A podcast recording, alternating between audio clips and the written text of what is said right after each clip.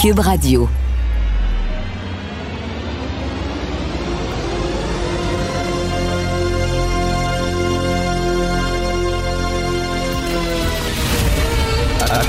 Attention, cette émission est laissée à la discrétion de l'auditeur. Les propos et les opinions tenues lors des deux prochaines heures peuvent choquer. Peuvent choquer. Oreilles sensibles s'abstenir. Richard Martineau. Martineau. Un animateur pas comme les autres. Richard Martineau. Cube Radio.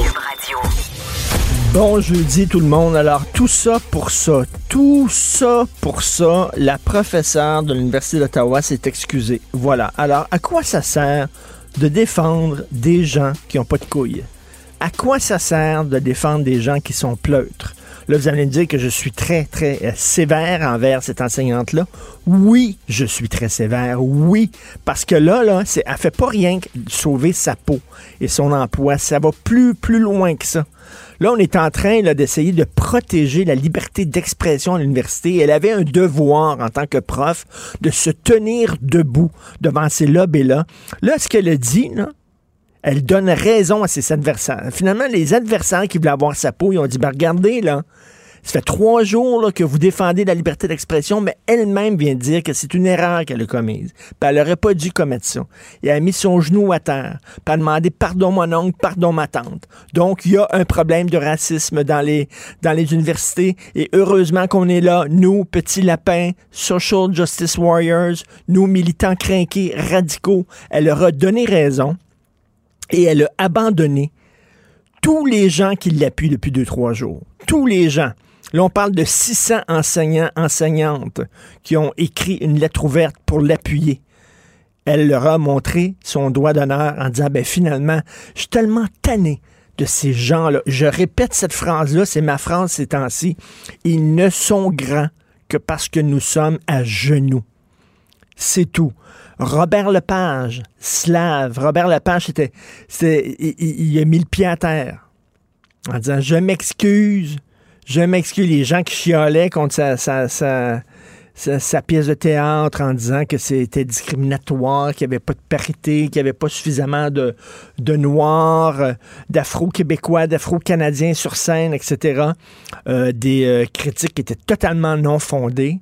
Robert Lepage a mis le pied à terre. Vous avez raison, je m'excuse. Louis-Jean Cormier qui dit ben, parité en musique, c'est n'importe quoi, tu sais. Un concert, là, mettons, tu donnes un show. Ah. Puis là, il faudrait qu'il y ait autant d'hommes que de femmes sur scène, puis tout ça, puis commencer à compter. Puis là, ah non, il y a un homme de trop, toi tu débarques, puis le violon va être joué par une femme, etc.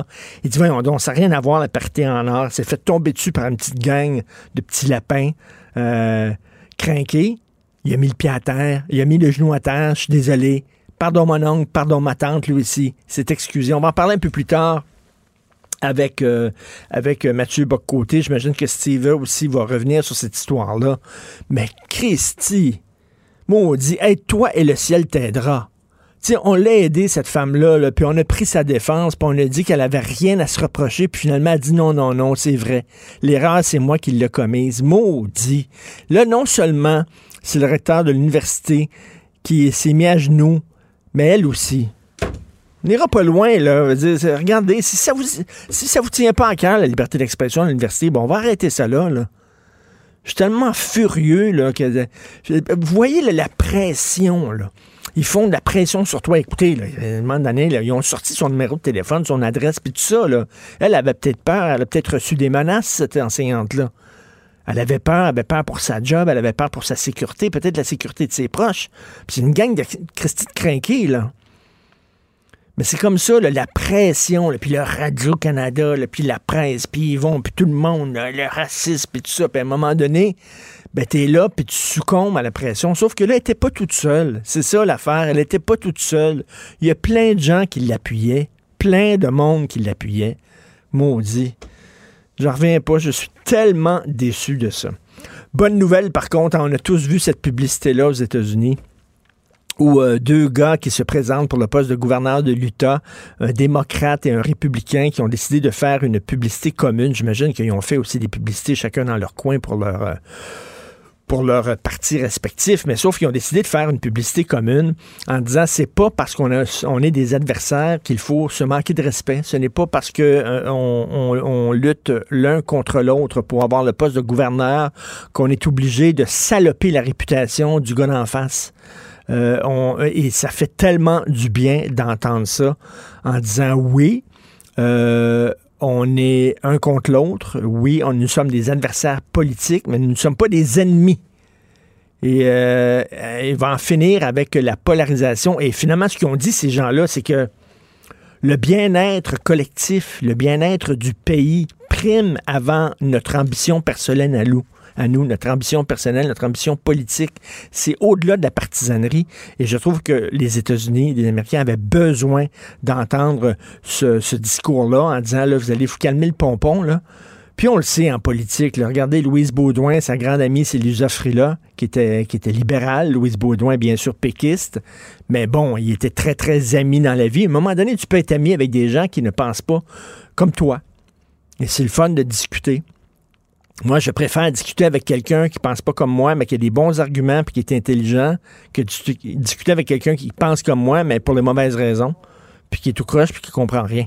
Je trouve que cette publicité-là était vraiment exceptionnelle. C'est euh, Jean-Marc Léger qui l'avait mis sur son compte Twitter. Donc, si vous voulez la voir, allez sur le compte Twitter de Jean-Marc Léger et vous allez voir cette publicité-là. Et en terminant, euh, cette jeune femme mère de famille qui se meurt d'un cancer, puis euh, elle dit qu'elle était l'oubliée, une victime collatérale de la COVID. Elle n'a pas eu les soins qu'elle aurait dû avoir parce que le système de santé est complètement débordé.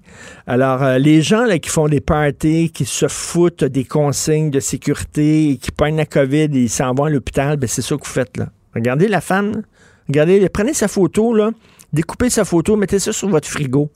Regardez, elle, elle, elle n'a pas eu les soins qu'elle méritait d'avoir. C'est une mère de famille qui a un cancer généralisé. Pourquoi?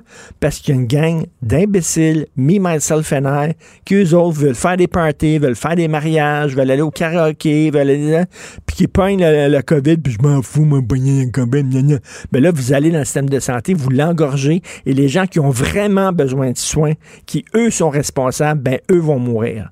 Cette femme-là, elle est morte parce que le système de santé est engorgé, parce qu'il y a une gang d'irresponsables qui n'ont rien fait et qui ont pogné la COVID. Vous écoutez Martineau. Martineau, souvent imité, mais jamais égalé. Vous écoutez Martineau. Cube, Radio. Le, commentaire de Félix Séguin, un journaliste d'enquête pas comme les autres. Alors, ah, mon cher Félix, tu veux nous parler de ces images de Giuliani? Oh oui, écoute, euh, c'est la fameuse surprise, euh, la fameuse surprise d'octobre, hein, presque comme le veut la tradition, qui est respectée avant la présidentielle américaine, presque toujours. Il y a des exceptions, mais en octobre, il y a toujours un média euh, ou un parti politique qui sort un lapin de son chapeau, et celui-là, en réalité, ce sont des images de Rudy Giuliani qui est couché sur le lit d'une chambre d'hôtel qui est truffée de caméras cachées et de micros. Et on le voit euh, atteindre, disons, euh, son, son, son, slip, probablement, et on voit très bien qu'il a la main dans ses pantalons et que c'est à l'intérieur des pantalons et en bas de la ceinture. Alors, qu'est-ce que ça qu'est-ce que ça veut dire tout ça? Et c'est quoi le contexte? Le contexte, c'est euh, la deuxième édition du film Borat.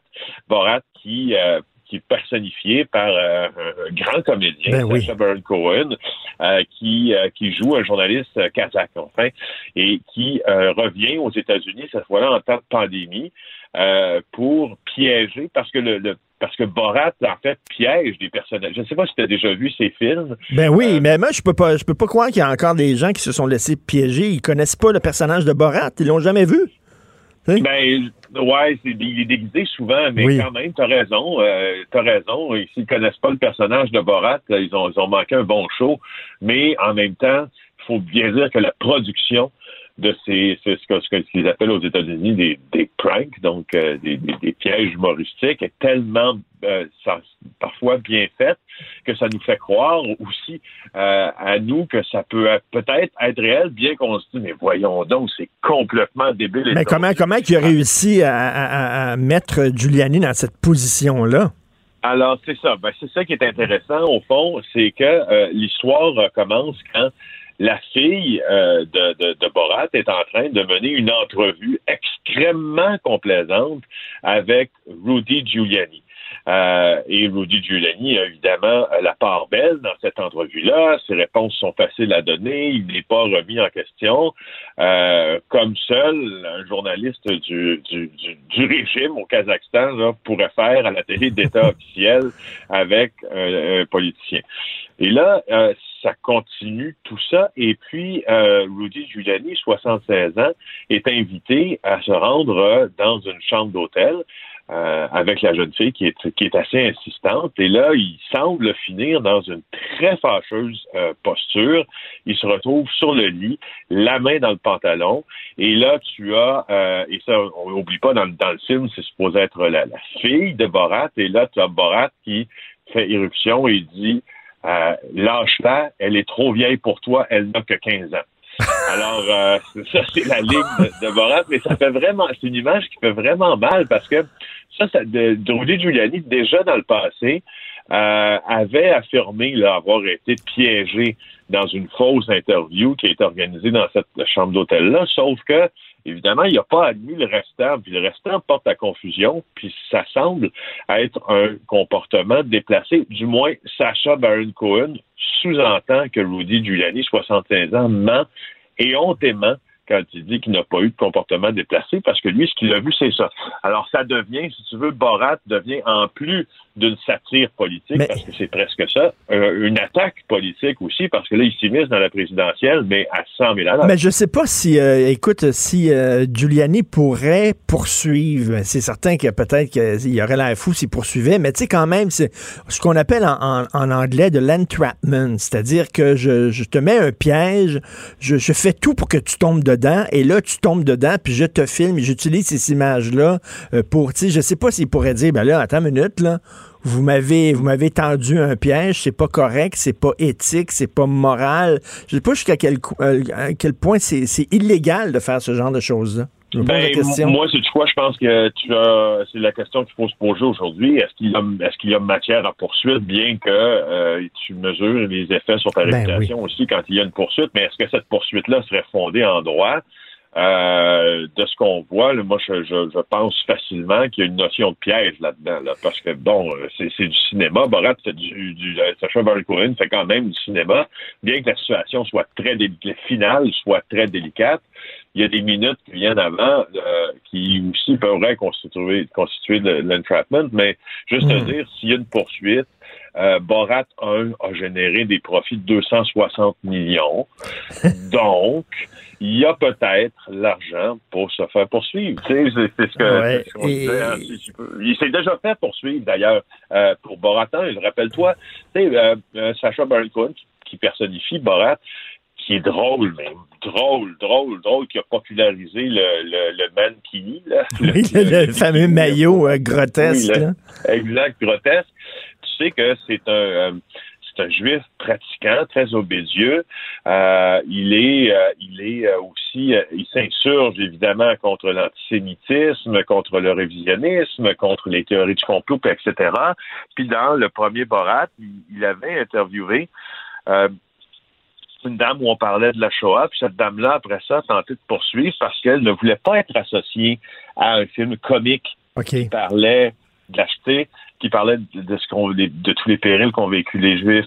Alors, c'est vraiment, il, il fait pas l'unanimité, mais en tout cas, son talent fait l'unanimité, mais pas lui. En tout cas, il aurait pu faire le même prank, euh, le même tour, euh, peut-être à Bill Clinton aussi. Hein, je pense qu'il aime beaucoup euh, les jeunes femmes aussi. Écoute, en passant, en parlant de main d'un culotte, là, Jeffrey Tobin. Jeffrey Tobin, c'est une de mes idoles. C'est un des grands journalistes aux États-Unis. Il, euh, il, travaille pour le New Yorker. Il a écrit un livre sur l'affaire O.J. Simpson, euh, euh, The Run of His Life, qui, a été l'inspiration pour la série là, basée sur le procès d'O.J. Simpson. Il a écrit des livres sur Trump, des livres sur les présidents américains. Bref, et là, Écoute, il faisait une conférence Zoom avec une, avec une station de radio et avec des confrères de, du New Yorker et il s'est montré la bisoune devant sa caméra. Il dit, je savais pas que la caméra était ouverte, qu'elle était allumée, mais je m'excuse, mais il s'est masturbé devant, sa caméra. Et là, il a été suspendu du New Yorker, Jeffrey Tobin.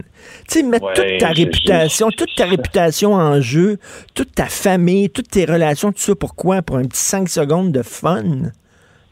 il était rendu, euh, il était aussi rendu, euh, devenu en fait euh, analyste légal à, CNN, tu sais, ce, journaliste du New Yorker qui, qui, qui on peut pas. C'est difficile de parler d'erreur quand tu te masturbes dans, ben, une conférence audiovisuelle. C'est comme si tu c'est comme si tu te touchais dans un meeting en personne. On est, c'est l'extension de nos maisons, ces conférences-là. D'ailleurs, c'est des meetings professionnels. C'est ben oui. Puis, quand même, il dit, même, il dit, je pensais que la caméra était fermée, mais qu'est-ce que tu faisais à faire ça devant ton écran d'ordinateur? Ben, c'est ça. que la caméra soit ouverte ou fermée, qu'est-ce que tu faisais à faire ça? À un moment donné, là, ça n'a pas de sens des gens qui se font mener comme ça par, euh, par, euh, par, leur, par leur zizi. On dirait que, tu sais, soit le sang va au cerveau, soit il va en bas. Il peut pas aller des deux endroits en même place. Là. Je sais pas. Il, y a, le clapet femme pas comme faux. Il y a un clapet là. Puis... Oui. Soit, soit, tirer gansant le cerveau ou tirer gansant l'autre organe en bas. En tout cas, bref, La morale de l'histoire, Richard, garde ça dans tes pantalons. Ben tout à fait, mon Dieu. Meeting, puis quand t'es en ben tu juste garde ça le plus souvent possible dans tes pantalons au fond. oui. Parce que quand tu vas faire l'épicerie, c'est pas non plus la place, tout ça. Les pantalons. Écoute, une histoire absolument sordide d'un homme qui a gardé le cadavre de sa mère pendant six mois chez lui. Oui, c'est un peu, euh, ben, regarde, je veux dire un mot qui me vient en tête, c'est un peu débile. C'est cette histoire-là, ben six mois avec le cadavre de euh, sa mère. C'est un joueur compulsif. Euh, un gars qui avait des problèmes de jeu, il demeurait dans les basses euh, Laurentines et on a trouvé le cadavre momifié, la dépouille momifiée de sa mère chez lui.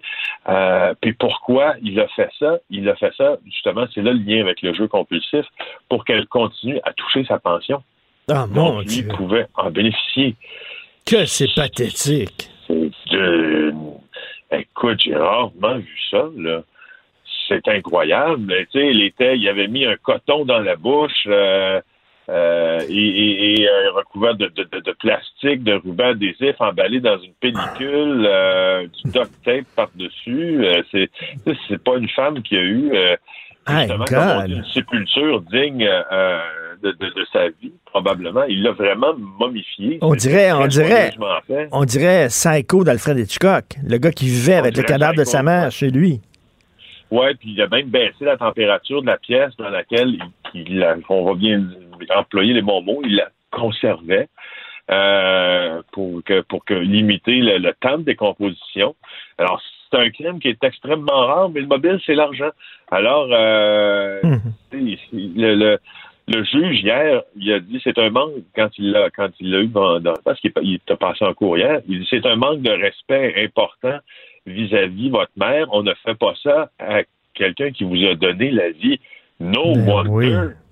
Ben oui, non, non, non. C'est donc, donc c'est quoi, euh, c'est quoi ma, maltraitance envers un cadavre qu'on appelle ça, là?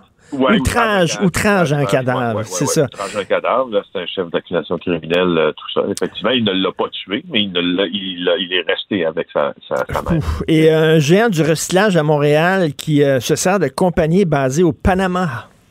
Oui, ça, je trouve ça intéressant de t'en parler, bien que je trouve que c'est difficile de faire un enchaînement euh, logique avec une nouvelle sur la momification d'une maman dans sa chambre, mais allons-y quand même. La, la nouvelle importante, euh, de mon collègue Dominique Cambon-Goulet du bureau d'enquête là sur un des grands du recyclage qui a passé extrêmement trouble. L'entreprise, c'est Ricova. Elle a pris les centres, le, contrôle finalement des centres de tri à Montréal. Ben euh, là, on apprend qu'elle est liée à des entreprises du Panama, qui est un paradis bancaire, qui est un paradis fiscal. Euh, il y a beaucoup de plaintes, beaucoup de litiges qui sont liés à cette entreprise-là. Et là, on apprend justement que Ricova s'est servi d'une société du Panama pour vendre du papier qui sort des centres de tri québécois. Euh, c'est pas illégal euh, d'avoir une société au Panama.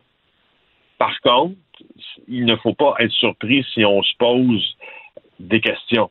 Ben oui. C'est justement, puis je pense que je, tu sais, c'est, oublie jamais une chose, là, c'est que Ricova est en lien d'affaires avec la ville de Montréal, puisqu'elle a des contrats. Alors, est-ce que euh, est-ce que la ville de Montréal, c'est des questions que l'on doit se poser. Il faut, faudrait savoir s'ils ont fait leur devoir éthique, leur due Ben oui, là, et là une, c'est une entreprise qui a été blâmée à de nombreuses reprises. C'est une entreprise délinquante, comme euh, l'a révélé le bureau d'enquête. Et là, elle est presque en position de, de monopole dans le recyclage. C'est incroyable quand même. Oui, puis quand on est en situation de monopole dans ce domaine-là, qu'est-ce qu'on fait? Ben, on a une influence aussi sur les prix. Euh, et puis ça, ben, ça ne fait pas l'affaire de tout le monde parce que on a une influence sur la qualité du matériel, sur les prix du matériel aussi. Euh, et justement, c'est c'est de nature à choquer puis à froisser certains joueurs de cette industrie-là.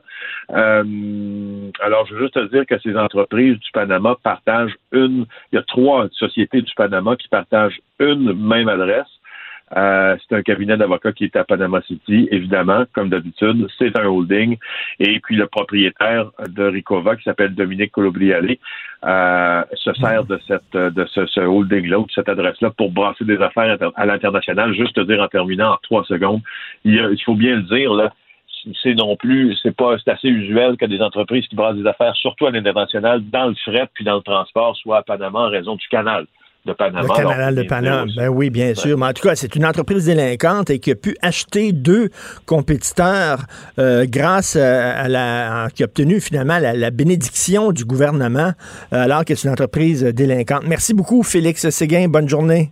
À demain. Alors, c'est ça, une entreprise qui n'était pas correcte, euh, régulièrement blâmée, qui est maintenant en position de quasi-monopole. Cube Radio. Cube Radio. En direct à LCN.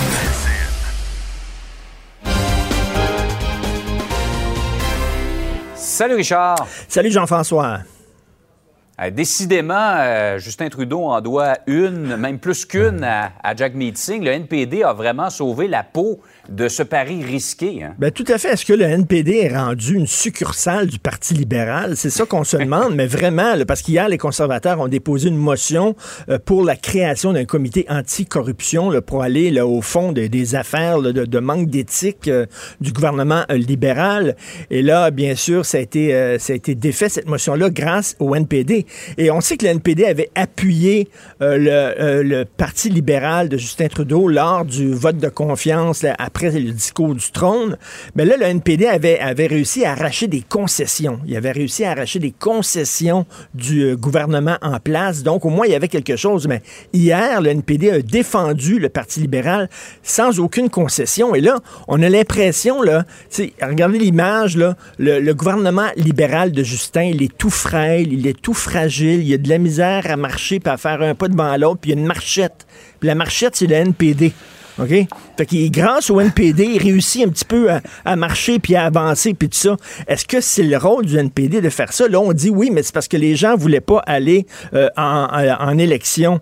Selon un sondage qui a été publié euh, hier, Jean-François, 76% des conservateurs étaient prêts à aller en élection et 64% des gens qui votent Bloc québécois étaient prêts à aller en élection parce qu'à un moment donné, on en a parlé de toutes les histoires de copinage hier euh, de Justin Trudeau.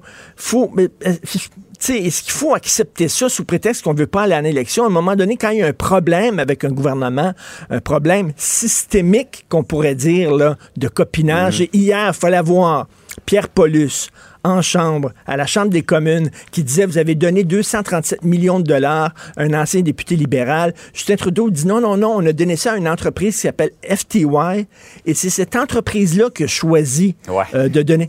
Et là, Pierre Paulus, il dit, voulez-vous rire de nous? une coquille. là. C'est une coquille. FTY, c'était créé il y a une semaine. Vous avez donné 237 millions à une compagnie que personne connaissait avant. Voyons donc, nous prenez-vous vraiment pour des valises? Mais bref, le NPD qui a réussi encore à sauver euh, le Parti libéral, c'est comme le garde du corps de Justin Trudeau, finalement, le NPD.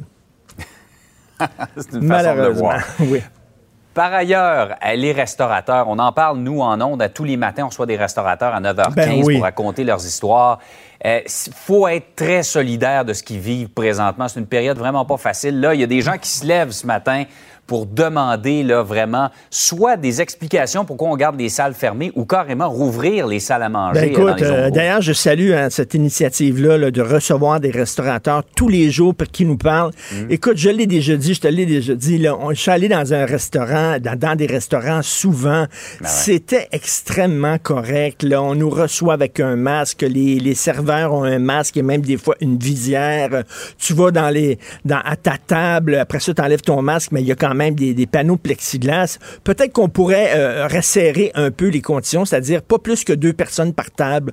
On n'acceptera pas des tables de cinq, des tables de quatre, peut-être seulement des tables de deux, mais de là fermer les restaurants. Et hier, écoute, hier, je suis allé chez Costco, OK? M'acheter un 45 gallons de sauce Tabasco.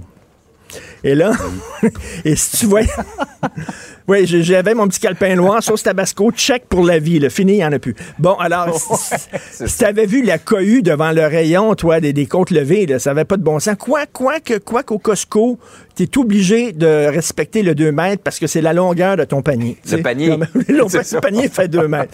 Mais, mais- mais bref, écoute, à la limite, là, qu'on accepte ça alors que les restaurants ont dépensé des millions de dollars pour former leur personnel, pour le rendre sécuritaire. Je pense qu'il y a une façon d'aller dans des restos. Là. Moi, j'avais pas peur quand j'allais dans des restos. Et là, c'est beaucoup de gens qui perdent leur emploi. Euh, je comprends là, la santé publique, mais il y a aussi l'économie. hein. C'est pas facile. Il faut gérer ces deux affaires-là. Donc, il demande à M. Legault, pouvez-vous, s'il vous plaît, prendre en considération le fait qu'on on est en train de crever la bouche ouverte dans les restaurants. Et je peux les comprendre et je les appuie tout à fait là-dessus. Eh bien, chaque jour, ici à LCN, justement, vous pouvez euh, entendre des restaurateurs qui nous parlent des difficultés qu'ils vivent. Et puis, tu sais, ils, ils ont fait le virage qu'ils devaient prendre. Ils, ils ont agi de façon extrêmement responsable, des restaurateurs. Oui, c'est certain qu'il y avait des pommes pourries, mais là, on fait payer tout le monde pour deux, trois ça. crétins. Et, et c'est exactement, c'est ce que les gens disent là, sur notre page Facebook, les gens commentent ce matin. Et le point de vue général, c'est rouvrons les salles à Ben manger oui. et punissons très sévèrement les restaurateurs qui ne respectent pas les normes. Ce serait plus logique. Jean-François, notre gouvernement dit il n'y a pas de couvre-feu comme en France. Ben non, il n'y a pas de couvre-feu, mais après 9 h, il n'y a plus de bar, il n'y a plus de salle de spectacle, il n'y a plus de restaurant. Tu peux aller t'asseoir dans un parc. Il n'y a plus de raison de sortir. C'est ça. Comme disait Claude Villeneuve dans le Journal de Montréal, la seule affaire que tu peux faire, c'est de t'asseoir dans un parc sous la pluie. Pas toujours ce qui est le plus excitant, effectivement. Bonne journée. Alors, je vais, aller- je vais te laisser aller déguster ta sauce Tabasco euh, dont tu t'es euh, équipé pour plusieurs années. J'ai roulé le galon Richard, chez moi. Allez, passe une belle journée. Salut, bonne journée. Joignez-vous à la discussion. Appelez ou textez le 187 Cube Radio 1877 827 2346. La chronique argent. Une vision des finances pas comme les autres. Comme les rois mages en Galilée, suivez des yeux l'étoile du berger. Je te suivrai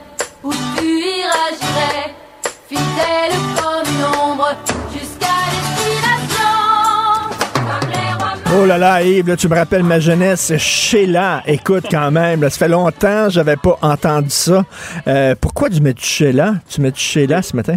Ben ce matin, écoute, euh, on, on revient pour une deuxième fois sur C2 Montréal. Cet événement-là là, qui a lieu à Montréal, qui est de façon euh, virtuelle cette année, pour lequel le gouvernement du Québec, Ottawa et Montréal ont donné presque 2,4 millions en subventions pour inviter des conférenciers qui, euh, justement, tu sais, tu, le, tu les écoutes puis t'es pas sûr ce que c'est, c'est, c'est quoi le, sujet, et ils sont quand même controversés.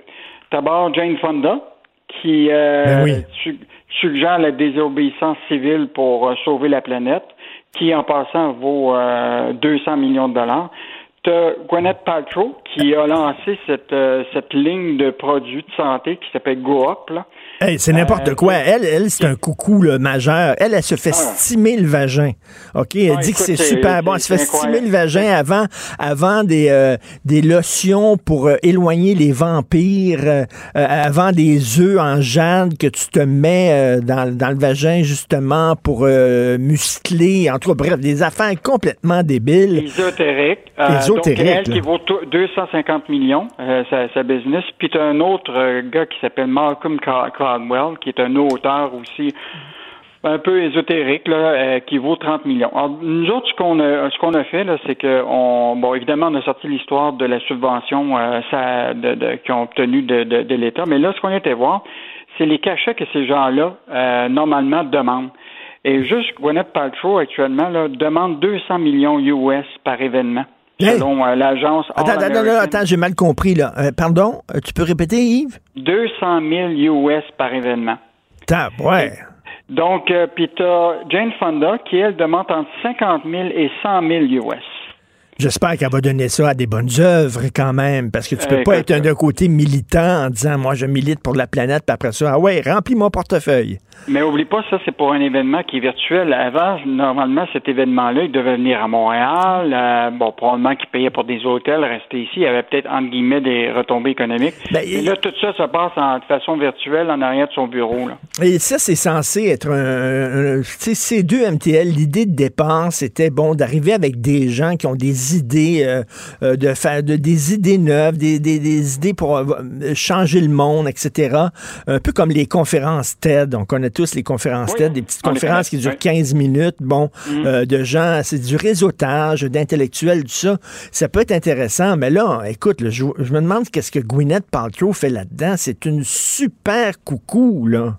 Euh, écoute, je- on regarde la liste des conférenciers. D'abord, c'est les célébrités américaines qui sont loin de- de- d'amener des idées nouvelles. L'autre affaire, c'est que tu regardes la majorité, souvent, c'est des ministres euh, ou des, du Québec euh, qui sont là. Euh, écoute, c'est. Et là- moi, je me dis, là, on est passé de l'État-providence à l'État de connivence à donner des subventions. Tu comprends-tu? Ils ont reçu combien, là, ces deux MTL? 2,2 millions qui ont reçu en aide d'Ottawa, de Québec et de Montréal. Puis ça sert quoi? Ça sert qui, ça? Parce que ça coûte cher Ben aller, là, euh, là ça coûte cher là, aller voir les, les, les, les conférences de pose ces beaucoup de questions là, actuellement sur les états financiers de, cette, euh, de cet organisme de C2 Montréal, puis c'est assez euh, opaque et, tra- et pas transparent. Là. Euh, donc, euh, on va questionner encore. Euh, évidemment, on va questionner ceux qui donnent. Là. Moi, si c'était pas l'argent public, on ne on questionnerait pas ça. Ils peuvent perdre de l'argent si c'est- privé.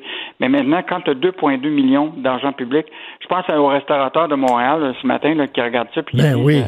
On a-tu besoin de donner 2,2 millions à des vedettes? Là? Donc, euh, Non, non, puis en plus, c'est des gens en moyen qui vont, euh, qui vont assister à ces conférences-là. Là, ça va être virtuel, mais quand même, j'imagine, il va falloir payer pour euh, avoir accès à ces conférences-là et c'est pas, c'est pas donné. Euh, Oui. Écoute, on revient, on revient à l'Internet haute vitesse. Le Fitzgibbon, il, il, a- il a dit, il, va- il a avoué qu'on a un problème de poteau. Ah oui. Donc hier, euh, Pierre Fitzgibbon là, euh, a dû comprendre les revendications de, des, des compagnies de télécom comme Vidéotron là, qui se plaignent des difficultés d'accès aux poteaux là, de dont Bell. Il y a eu une rencontre cette semaine parce que le premier ministre Legault avait demandé une rencontre avec le PDG de Bell, là, euh, Mirko Bibic. Euh, et donc, il était assez discret à la sortie de cette euh, rencontre-là. Euh, donc, je te rappelle, la CAQ a promis 340 000 euh, foyers en région qui seraient branchés d'ici 2022. Euh, mais là, la, la réalité, là, c'est qu'il y en a même pas euh, 5 000 à 10 000 qui sont branchés. Puis, il ne faut pas oublier que 10% des foyers au Québec sont pas branchés à l'Internet euh, haute vitesse. Là. Fait que ça, c'est quand même un, un enjeu. Puis là, il y a un programme qui est en place, euh, qui vise euh, d'ici l'été 2021 d'avoir 110 000 foyers branchés, euh, d'ici 2022 50 et 60 000 de plus, etc., etc. Sauf que l'enjeu, c'est effectivement les poteaux, parce que pour accéder à l'Internet, il faut que ça soit raccordé à des poteaux de Bell. Et donc, euh, Bell euh, retarde à l'installation de ces poteaux-là. Euh, donc, euh, c'est un message en jeu. Là. Et donc, euh, là, jusqu'à date, Bell semble avoir écouté, mais la, la réalité, c'est est-ce que euh, ça va se réaliser? Donc, euh, Fitzgibbon a mis en place un comité actuellement, un autre comité pour euh, essayer de voir comment ils peuvent régler ce dit, problème-là. en tout cas, l'établissement de- des lignes haute vitesse ne se fait pas à très grande vitesse. hein. C'est c'est vitesse assez, assez lente. Et euh, le- les employés du Cirque du Soleil, bon, on sait que la Cour a approuvé la vente du Cirque du Soleil, mais là, est-ce que ces employés-là vont être payés? Ben là, ce qui est, ce qui est vraiment intéressant, là, c'est que finalement, c'est pas nécessairement le, le cirque eux-mêmes qui veulent pas payer, parce que déjà, ils vont payer les, euh, les employés américains déjà qui vont recevoir euh, de, de, l'aide, mais les 1500 employés de l'entreprise ici au Québec qui ont leur droit 15 millions de dollars, là, euh, là la question c'est que le 6 novembre prochain, il faut qu'ils décident parce que ce qui arrive, c'est que l'Agence de revenus du Canada euh, a comme soulevé la question que avant de donner cet argent-là, ils veulent s'assurer que les, les employés de Cycle du Soleil n'ont pas reçu d'autres aides de protection salariale au cours des dernières semaines, des derniers mois, et ils déduiraient les montants qui seraient octroyés par le cirque. Écoute, c'est vraiment couper les cheveux en quatre. Ben oui. Ces gens-là, là, sont probablement euh, euh, privés de revenus depuis euh, plusieurs mois. Donc, l'enjeu, là, c'est vraiment l'Agence du revenu du Canada qui a mis des bâtons dans les roues pour ce, ce montant-là. Donc, normalement, vendredi, on devrait avoir euh, le, 6 novembre euh, prochain avoir une meilleure idée là, si euh, ces gens-là vont recevoir leur argent. Ben, parce que ça fait longtemps qu'ils demandent leur argent. C'est des gens en même temps, les, les, les, trapézistes, puis tu sais, ils risquent un peu leur vie, ils risquent leur santé, leur sécurité là, quand même pour ah. enrichir leur cirque. Puis là, me de monnaie, comme on dit quand tu fais du, du cirque, là, tu, tu, vas pas travailler ailleurs, hein, tu as quand même des compétences assez spécifiques. Là. Ben oui. Donc euh, donc c'est quand même un enjeu pour ces, ces gens-là. Il y avait bon, tu t'en rappelles, il y avait eu une sortie euh, de, de, tous ces employés-là euh, au port de Montréal qui avaient fait une démonstration pour montrer que c'était important qu'on puisse les payer. Donc on verra ce qui va se passer prochainement avec s'il y aura plus de flexibilité de l'Agence de revenus du Canada. Ben oui, j'espère. Merci beaucoup, Yves Daou. Bonne journée. Salut. Au revoir. Gilles Le où, quand, comment, qui, pourquoi ne s'applique pas sa ricanade? Parle, parle, parle, genre, genre, genre. Gilles C'est ça qu'il manque tellement en matière de journalisme et d'information. Voici le commentaire de Gilles Proulx. Gilles, fait que euh, finalement, le NPD s'est bouché le nez puis ont appuyé un gouvernement qui a, des, qui a de graves problèmes d'éthique. De graves problèmes d'éthique. Comme a dit Pierre Paulus du gouvernement conservateur hier, les scandales qui minent le gouvernement libéral actuellement, c'est aussi grave que le le scandale des commandites. Très vrai. Et le NPD qui passe sur un parti progressiste à part, un parti de gauche évolué, c'est un parti qui, somme toute, est rendu un parti gauche, dans le sens gauche de la mot, et qui va payer justement pour euh, peut-être disparaître de la carte ou presque disparaître, c'est quasiment souhaitable. Alors pendant que le gouvernement minoritaire euh, dure, ben là, il a été sauvé le parti de Trudeau, mais il faut quand même reconnaître que normalement, remarque, je me fie le mois de, des élections et des gouvernements minoritaires dans le passé, ça dure à peu près 18 mois. Il en a 12 dans le corps, lui, au milieu de gaspillage et de scandales, notamment pour ses ventilateurs et son ami Libérul et euh, il fera pas de vent avec ça quand même avec ses ventilateurs. Même chose pour We Charity. À un moment donné, il va falloir mettre la loupe pour examiner dans les cahiers tout ce qui s'est passé comme cadeau et gaspillage éhonté là-dedans aux frais des contribuables et des amis du parti qui en ont profité. Mais en attendant, c'est le honteux NPD parti de gauche dit progressiste euh, qui euh, va payer, moi je pense, un de ces jours, j'espère, si l'électorat est le moindrement intelligent. Mais somme toute, Richard, peut-être un mal pour un bien que le Parti conservateur et le Bloc aient manqué leur coup parce que c'est évident qu'avec le climat et l'ignorance politique des nôtres, on aurait mis ça sur le dos du Parti conservateur et du Bloc de l'avoir fait débarquer ce pauvre petit garçon généreux et donneur de cadeaux en pleine pandémie. Moi, ce que j'ai là, c'est quand on me prend pour un cave. Je déteste qu'on me prenne pour un cave. Et quand Justin Trudeau, hier, en chambre, euh, euh, disait euh, c'est pas nous qui avons donné le 237 millions de dollars à l'ancien député libéral, c'est l'entreprise FTI. Nous autres, on a donné 237 millions de dollars à FTI et c'est FTI qui a décidé de donner le contrat à ce gars-là. FTI, cette entreprise-là, il y a 16 jours, elle n'existait même pas. C'est une entreprise coquée. C'est du monde, c'est caricatural. Et ça passe ça passe, il va y avoir un sondage demain. Y a encore une fois, il va être en, en haut du palmarès parce qu'il est beau, puis il est cute, puis c'est fun, puis bon. Et euh, tout ça sans soumission, sans examen, à savoir s'il y avait des compétiteurs capables d'offrir le même service moins cher. Ben oui, on paye 100 millions de trop, là, parce que pourquoi? Parce que lui a voulu donner un cadeau à ses amis. C'est scandaleux, c'est une honte. Ce gouvernement-là se sacre de l'éthique, nous ment en pleine face. Et comme, comme vous dites, Gilles, je suis convaincu que s'il y avait un sondage demain, on Sacrifice. Bon. Ben, c'est ça. Alors, on fait partie du quatrième pouvoir, nous autres.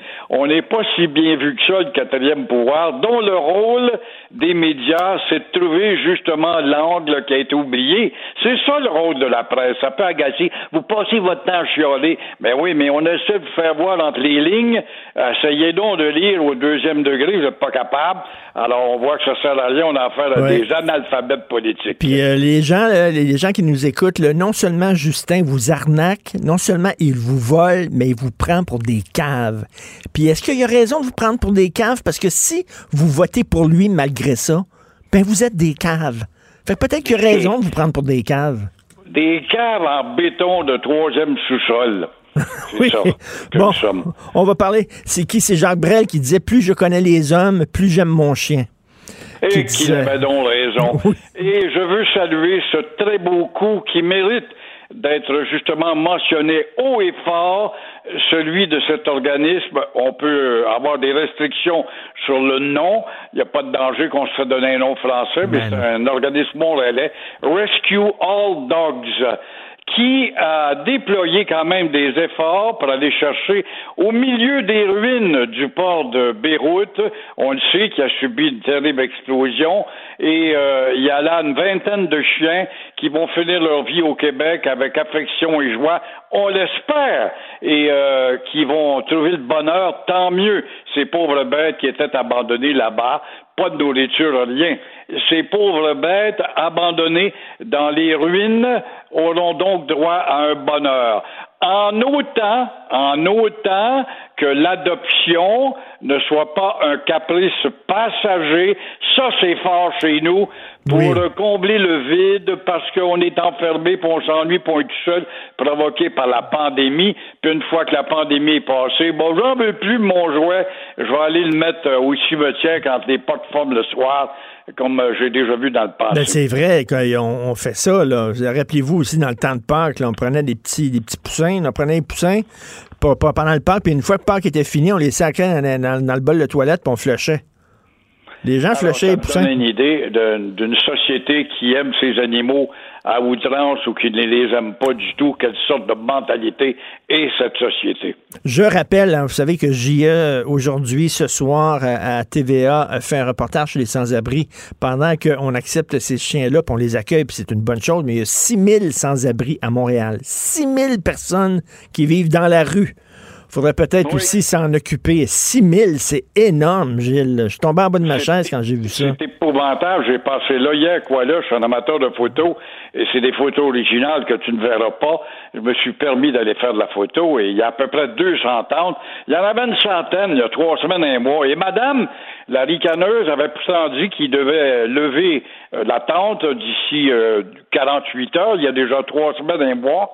Et au contraire, ça s'est multiplié. Le froid s'en vient. Et euh, hmm. évidemment, je vois à la porte de certaines tentes, je cherche un logis.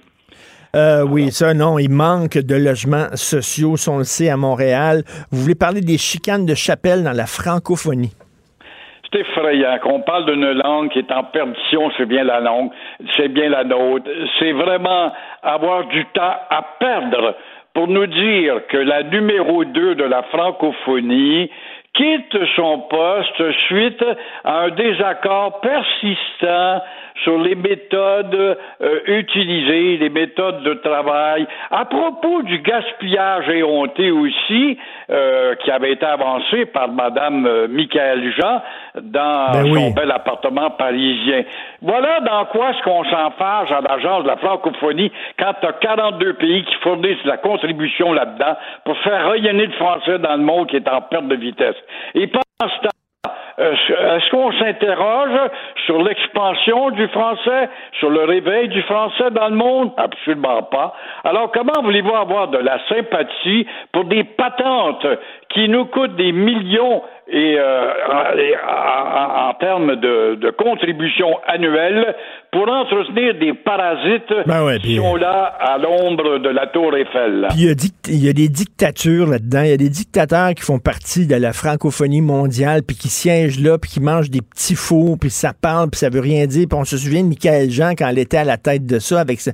Il manquait de chaude. J'avais pas de chaude. Elle avait demandé là, de, de refaire son appartement, de rénover son appartement. Elle avait un piano à queue là-dedans. Elle a dit oui, mais il faut bien jouer de la musique lorsqu'on reçoit les dignitaires à la maison. Mais il n'y avait pas de chaude. Avec vue sur la tour Eiffel, moi, Ben oui. endroit je voudrais habiter à Paris, c'est bien là, dans le quartier autour de la tour Eiffel, imagine-toi. Ben, ça donne Mais strictement ces rien. mêmes dictateurs-là, ce sont ceux, comme à Montréal, comme au Québec, comme partout au Canada. On est membre de la francophonie, mais il n'y a pas un maudit gouvernement qui s'occupe justement de stopper l'anglicisation systématique. Oui. Ça, personne, personne, personne ne parle de ça. Tout à fait. Non, ce genre de patente-là, de- ce genre d'organisme-là, bidon, là, ça sert à rien. Ça sert seulement à enrichir certaines personnes qui siègent là, puis ça jase, puis ça mange du foie gras, puis ça se promène un petit peu partout à travers le monde, bla, bla, bla. Merci beaucoup, Gilles. On se parle demain. Au- au revoir. Ben oui, on le sait. Martineau, ça n'a pas de bon sens comme il est bon. Vous écoutez Martineau. Cube Radio. Alors, vous savez que François Legault a fait euh, lancer un appel aux gens. On a besoin de préposer. On va vous payer. On va payer votre formation, mais venez mettre l'épaule à la roue. Et il y a plusieurs euh, personnes qui ont, euh, qui ont accepté l'invitation de M. Legault. Et c'est le cas d'un Marie-Neige Létourneau, une jeune femme qui a été préposée, qui nous raconte aujourd'hui dans une lettre ouverte déprimante qui est publiée dans le Journal de Montréal son expérience. Elle pensait que c'était la job de rêve et finalement, euh, son rêve s'est transformé en cauchemar. Bonjour, Madame Létourneau. Bonjour, Monsieur Martineau. Et boy, bon, ben, premièrement, on va commencer par le commencement. Euh, pourquoi vous, vous avez accepté de devenir préposé en sachant fort bien que c'est un métier difficile dans des conditions qui sont pas idéales? C'est un métier difficile. J'étais très au courant. J'ai beaucoup euh, de membres euh, de ma famille ou d'amis qui qui ont été dans le domaine. Ceci dit, je- je- j'ai toujours eu les reins très solides pour le travail difficile. C'est pas un problème pour moi. Là où j'ai les reins moins solides, c'est sur l'intimidation. Et euh, malheureusement, c'est ça que j'ai rencontré sur le milieu de travail. Et ça, je m'y attendais pas. Parce que vous, vous, vous travaillez fort, là, vous le dites, là, tous les jobs que vous avez dites- dites-moi certains, certains emplois que vous avez faits. Là. J'ai travaillé à beaucoup d'endroits. Je me suis toujours un petit peu cherchée, mais j'ai toujours fait mes jobs longtemps, on va dire. Euh, j'ai travaillé en usine, euh, dans un embouteillage de sirop d'érable. J'ai euh, j'ai cassé des homards en série, huit heures par jour, Eh pendant dix jours pour un petit contrat. J'ai jamais perdu le moral. J'avais le sourire tout seul dans ma cuisine. J'ai été serveuse animatrice, qui a été le métier pendant les dix dernières années. Euh, donc c'était un métier vraiment beau. Je voulais juste un nouveau défi dans ma vie, mais c'est pas parce que j'ai pas aimé l'emploi là-bas. est-ce C'était merveilleux. Ce que vous dites, c'est que vous êtes faite forte, là. vous avez travaillé fort, puis euh, vous, n'hésitez pas à travailler fort, à vous relever les manches, et c'est tout en votre honneur, et à faire toutes sortes de jobs. Là, vous avez dit, bon, je vais relever le défi, je vais aller proposer, et finalement, ce qui vous a eu, ce qui vous a fait flancher les, les genoux, le plier les genoux, c'est pas, c'est pas la, la difficulté de la tâche, c'est l'environnement toxique. là. Oui, c'est l'environnement toxique autant entre les employés qu'envers les aînés. Que, que je, je, conçois pas ça. J'ai aussi travaillé sur des fermes laitières où on traitait sincèrement des vaches mieux que les humains là-bas. Ah ouais, ça, ça vous a dégoûté, ce que vous avez découvert là-bas, là? C'est, je, je pensais, on m'avait parlé euh, de certaines situations comme ça euh, où il y avait eu de la maltraitance, mais mais c'est là ce que j'ai vu, c'est que c'est pas un, c'était pas un CHSLD qui était reconnu pour sa maltraitance, Euh, même au contraire, c'est un CHSLD qui était bien perçu. où j'ai travaillé. Et malgré que ce soit bien perçu, je me rends compte que c'est dans les habitudes de travail, ce genre de geste-là qui est inacceptable. C'est, c'est devenu banal. Vous Parce comprenez? que vous, vous vouliez prendre le temps là, de jaser avec les personnes âgées, leur, leur faire leur arracher un sourire. euh, ben c'est ça aussi, ça fait partie de la job, là, veut dire rendre leur, leur quotidien euh, euh, plus rose. Mais là, ce qu'on vous disait, là, les vieux de la vieille qui étaient là, là, qui voyaient euh, débarquer la petite jeune, là, c'est que non, non, non, là, ah ouais, fais ça plus vite, là, plus vite, là, là, prends pas le temps de leur jaser, on n'a pas le temps. C'est, exactement ça. C'est que j'ai eu la chance et la malchance d'avoir un poste tout de suite en entrée de gamme. Euh, donc, c'est une belle chance parce que quand on est nouveau, on n'espère pas avoir un poste tout de suite comme ça. Mais en même temps, en ayant un poste officiel, ça m'obligeait à rentrer dans des temps beaucoup plus contraints, beaucoup plus restreints. Euh, donc, euh, j'avais, j'avais pas le temps du tout, effectivement. J'ai été complètement euh, muselée, comme je l'ai dit dans ma lettre ouverte. On, on m'autorisait plus à leur accrocher un sourire.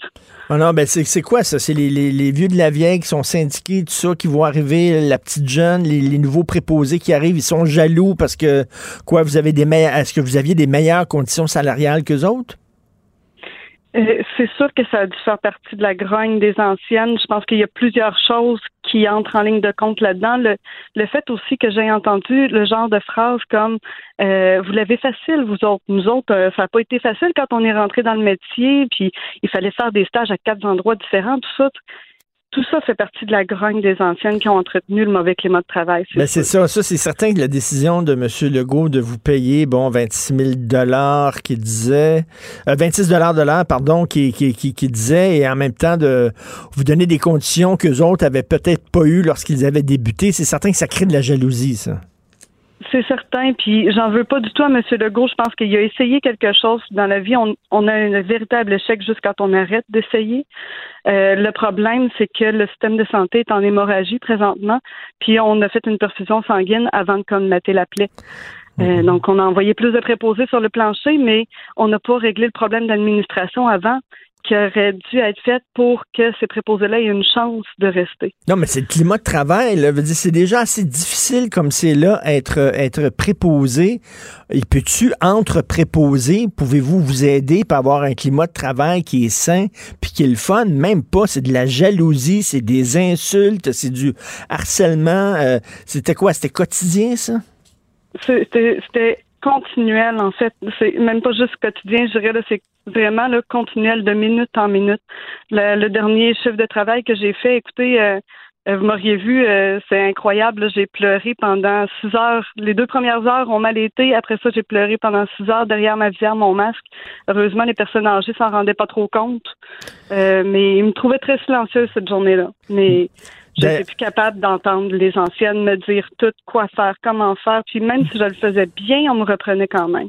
OK, puis il n'y a rien qui vous prépare à ça pendant votre stage. Là. On vous avait pas préparé en disant, Non. là, ça va être difficile quand vous allez arriver là, sur, euh, dans votre métier. là, ça va être un peu rock'n'roll avec les, les confrères, les concerts de travail.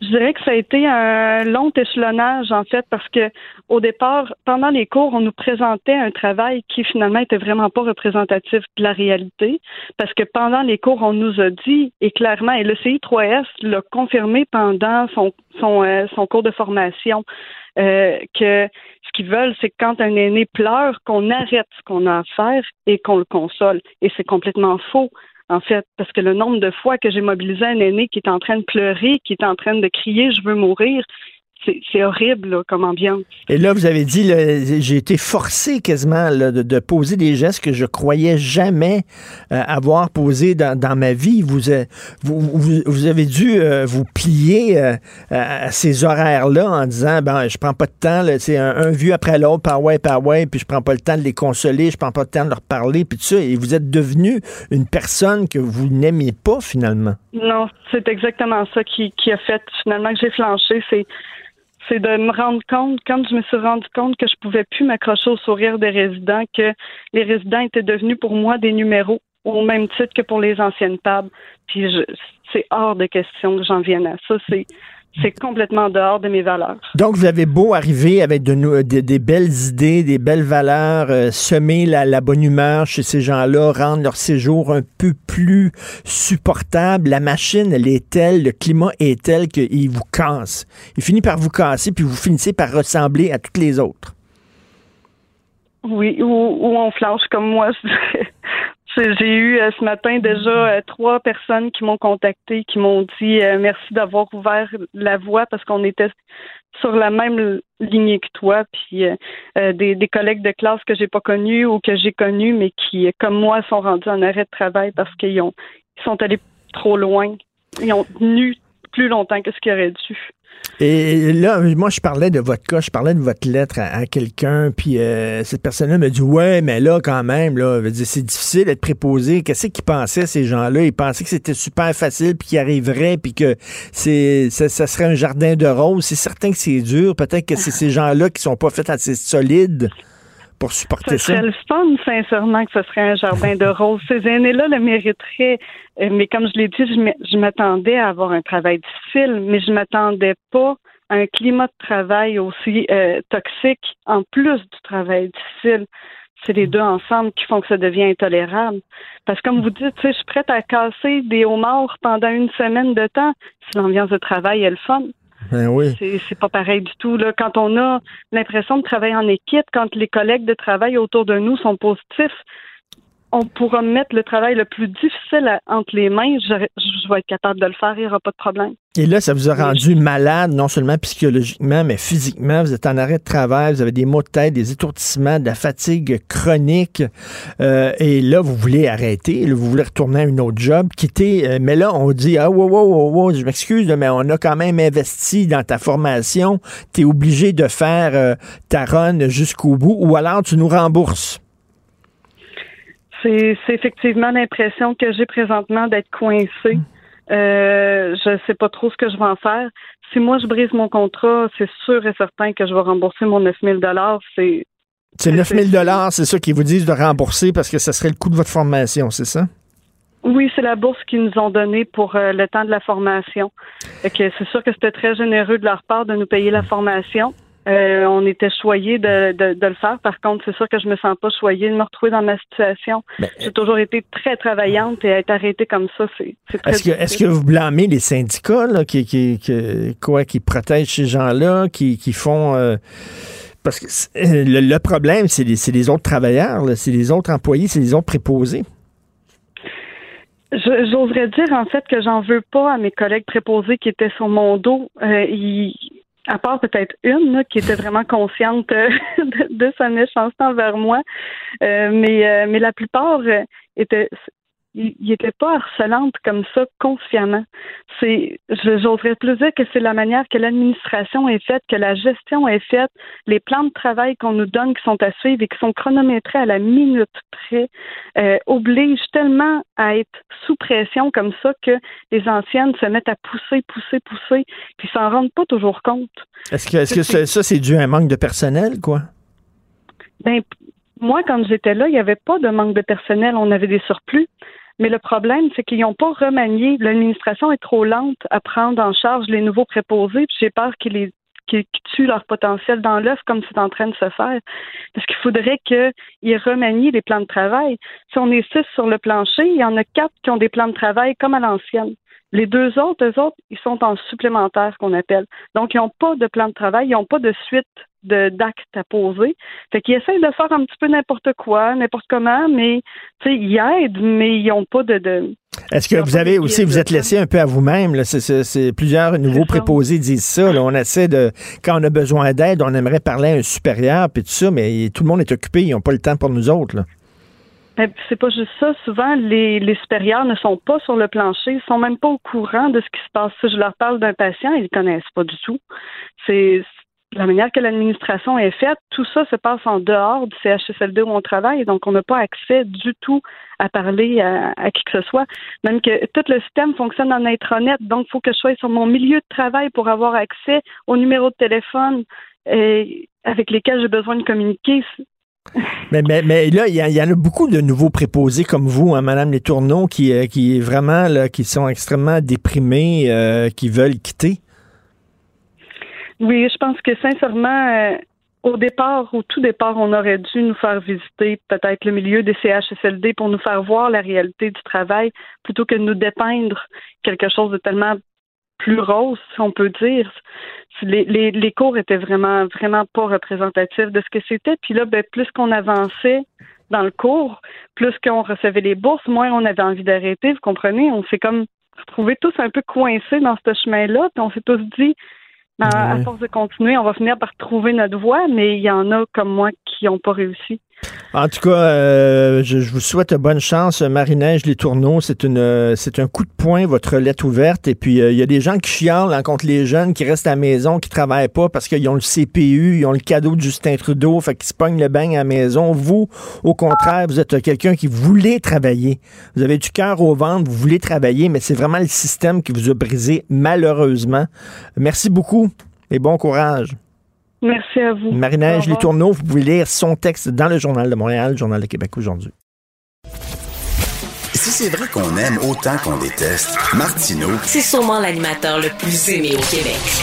Vous écoutez Martineau. Cube Radio. Le, le commentaire de Steve Fortin, des positions pas comme les autres. Écoute, Steve, à 10h15, je reçois Alexandre Boulris du NPD. Euh, je vais lui demander, coudon, êtes-vous rendu une succursale du Parti libéral du Canada, vous autres, là? Euh, mais tu demanderas Ouais. aussi en même temps, j'espère, qu'est-ce qu'il pense de, de ce qui se passe euh, à, à l'Université d'Ottawa, parce que la réponse de son chef hier, Jagmeet Jagmeet Singh, là, on peut pas avoir plus woke que ça. Puis je veux dire quelque chose, euh, parce que c'est pas c'est pas anodin. Laisse-moi faire un petit peu de digression, si tu veux bien, Richard. Oui. Hier, euh, Emmanuel Macron parlait à la Sorbonne. Son discours solennel pour réaffirmer la laïcité, la liberté fondamentale d'expression dans l'université, tout ça. Ce discours-là, c'était un discours d'un homme qui a beaucoup changé depuis son accession au pouvoir. C'était solennel. Quel orateur! Il l'a bien livré. Mais sais-tu quoi, Richard? Hier, euh, ça m'a fait penser à quelque chose. Je suis retourné dans les archives et quand j'étais à l'Université d'Ottawa, je te l'ai déjà dit, j'ai suivi un cours sur la négritude et, et, euh, et ce courant littéraire-là et je me souvenais que Paulette Nardal, une femme noire, elle avait été la première femme noire acceptée à la Sorbonne. C'était en 1920. Ça fait exactement 100 ans. En fait, elle faisait sa rentrée à ce temps-ci. Euh, première femme noire de l'histoire à la Sorbonne. Je trouvais qu'il y avait là un lien intéressant à faire parce que de ça, j'ai discuté ensuite. J'ai envoyé un message à, à- à l'ancien prof qui m'avait donné ce cours-là à l'Université d'Ottawa. Il, il a pris sa retraite depuis, mais c'est encore un vif. euh, c'est, quelqu'un avec qui j'aime discuter à l'occasion. Puis il me dit, sais-tu quoi? Il dit, moi, ce courant de censure-là fait en sorte que je ne donnerai jamais le cours sur la négritude dans les conditions actuelles si on m'empêchait de dire le mot nègre. Sais-tu pourquoi? Parce que ce serait faire outrage au combat d'une femme comme Paulette Nardal que de le censurer.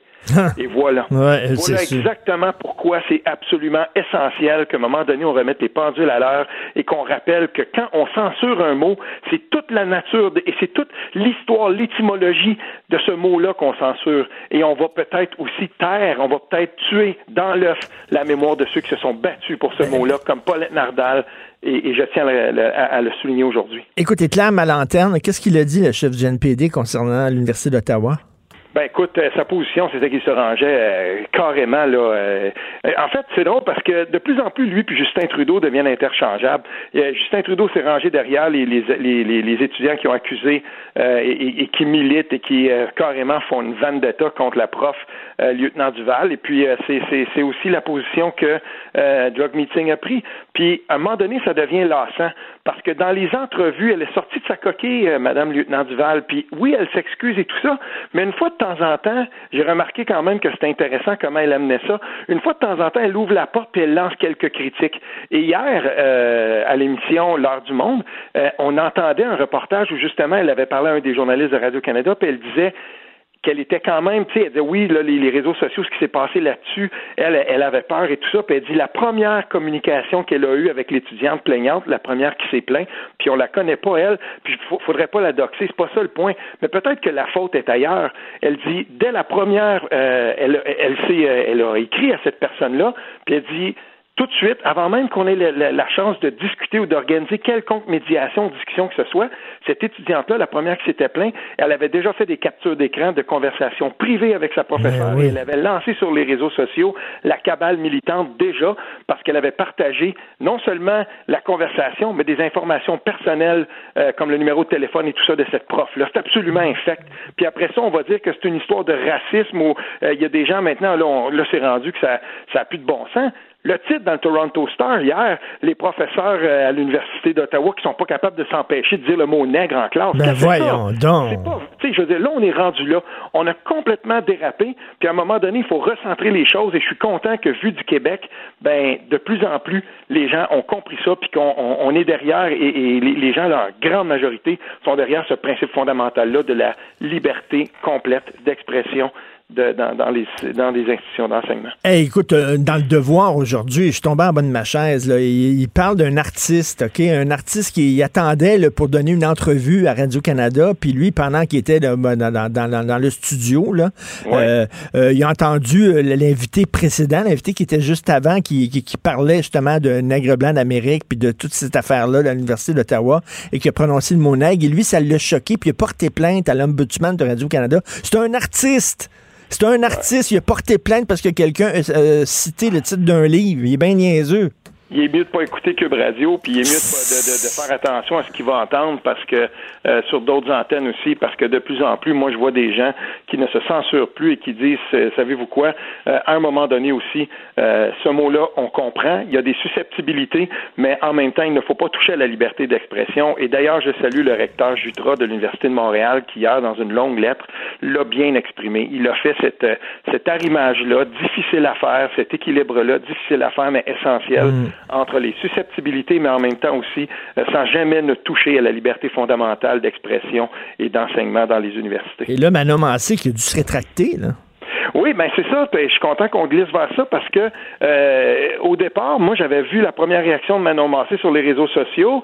Euh, oui, c'est vrai. Donc euh, elle, elle arrivait un peu, je trouve, à faire cet équilibre-là, Euh, mais surtout, elle, défendait là dans ses mots euh, la, la, la liberté de, de, de- d'expression à, à l'université, la liberté académique. Et là, elle s'est fait ramasser. Écoute, c'est, c'est, c'est, c'est pas rien là, quand même quand on y pense là. Euh, et, et déjà, il y a un collectif dans, dans Québec solidaire qui s'appelle. là, Laisse-moi, je vais le retrouver parce que c'est, c'est pas euh, c'est pas quelque chose que je suis habitué de, de voir.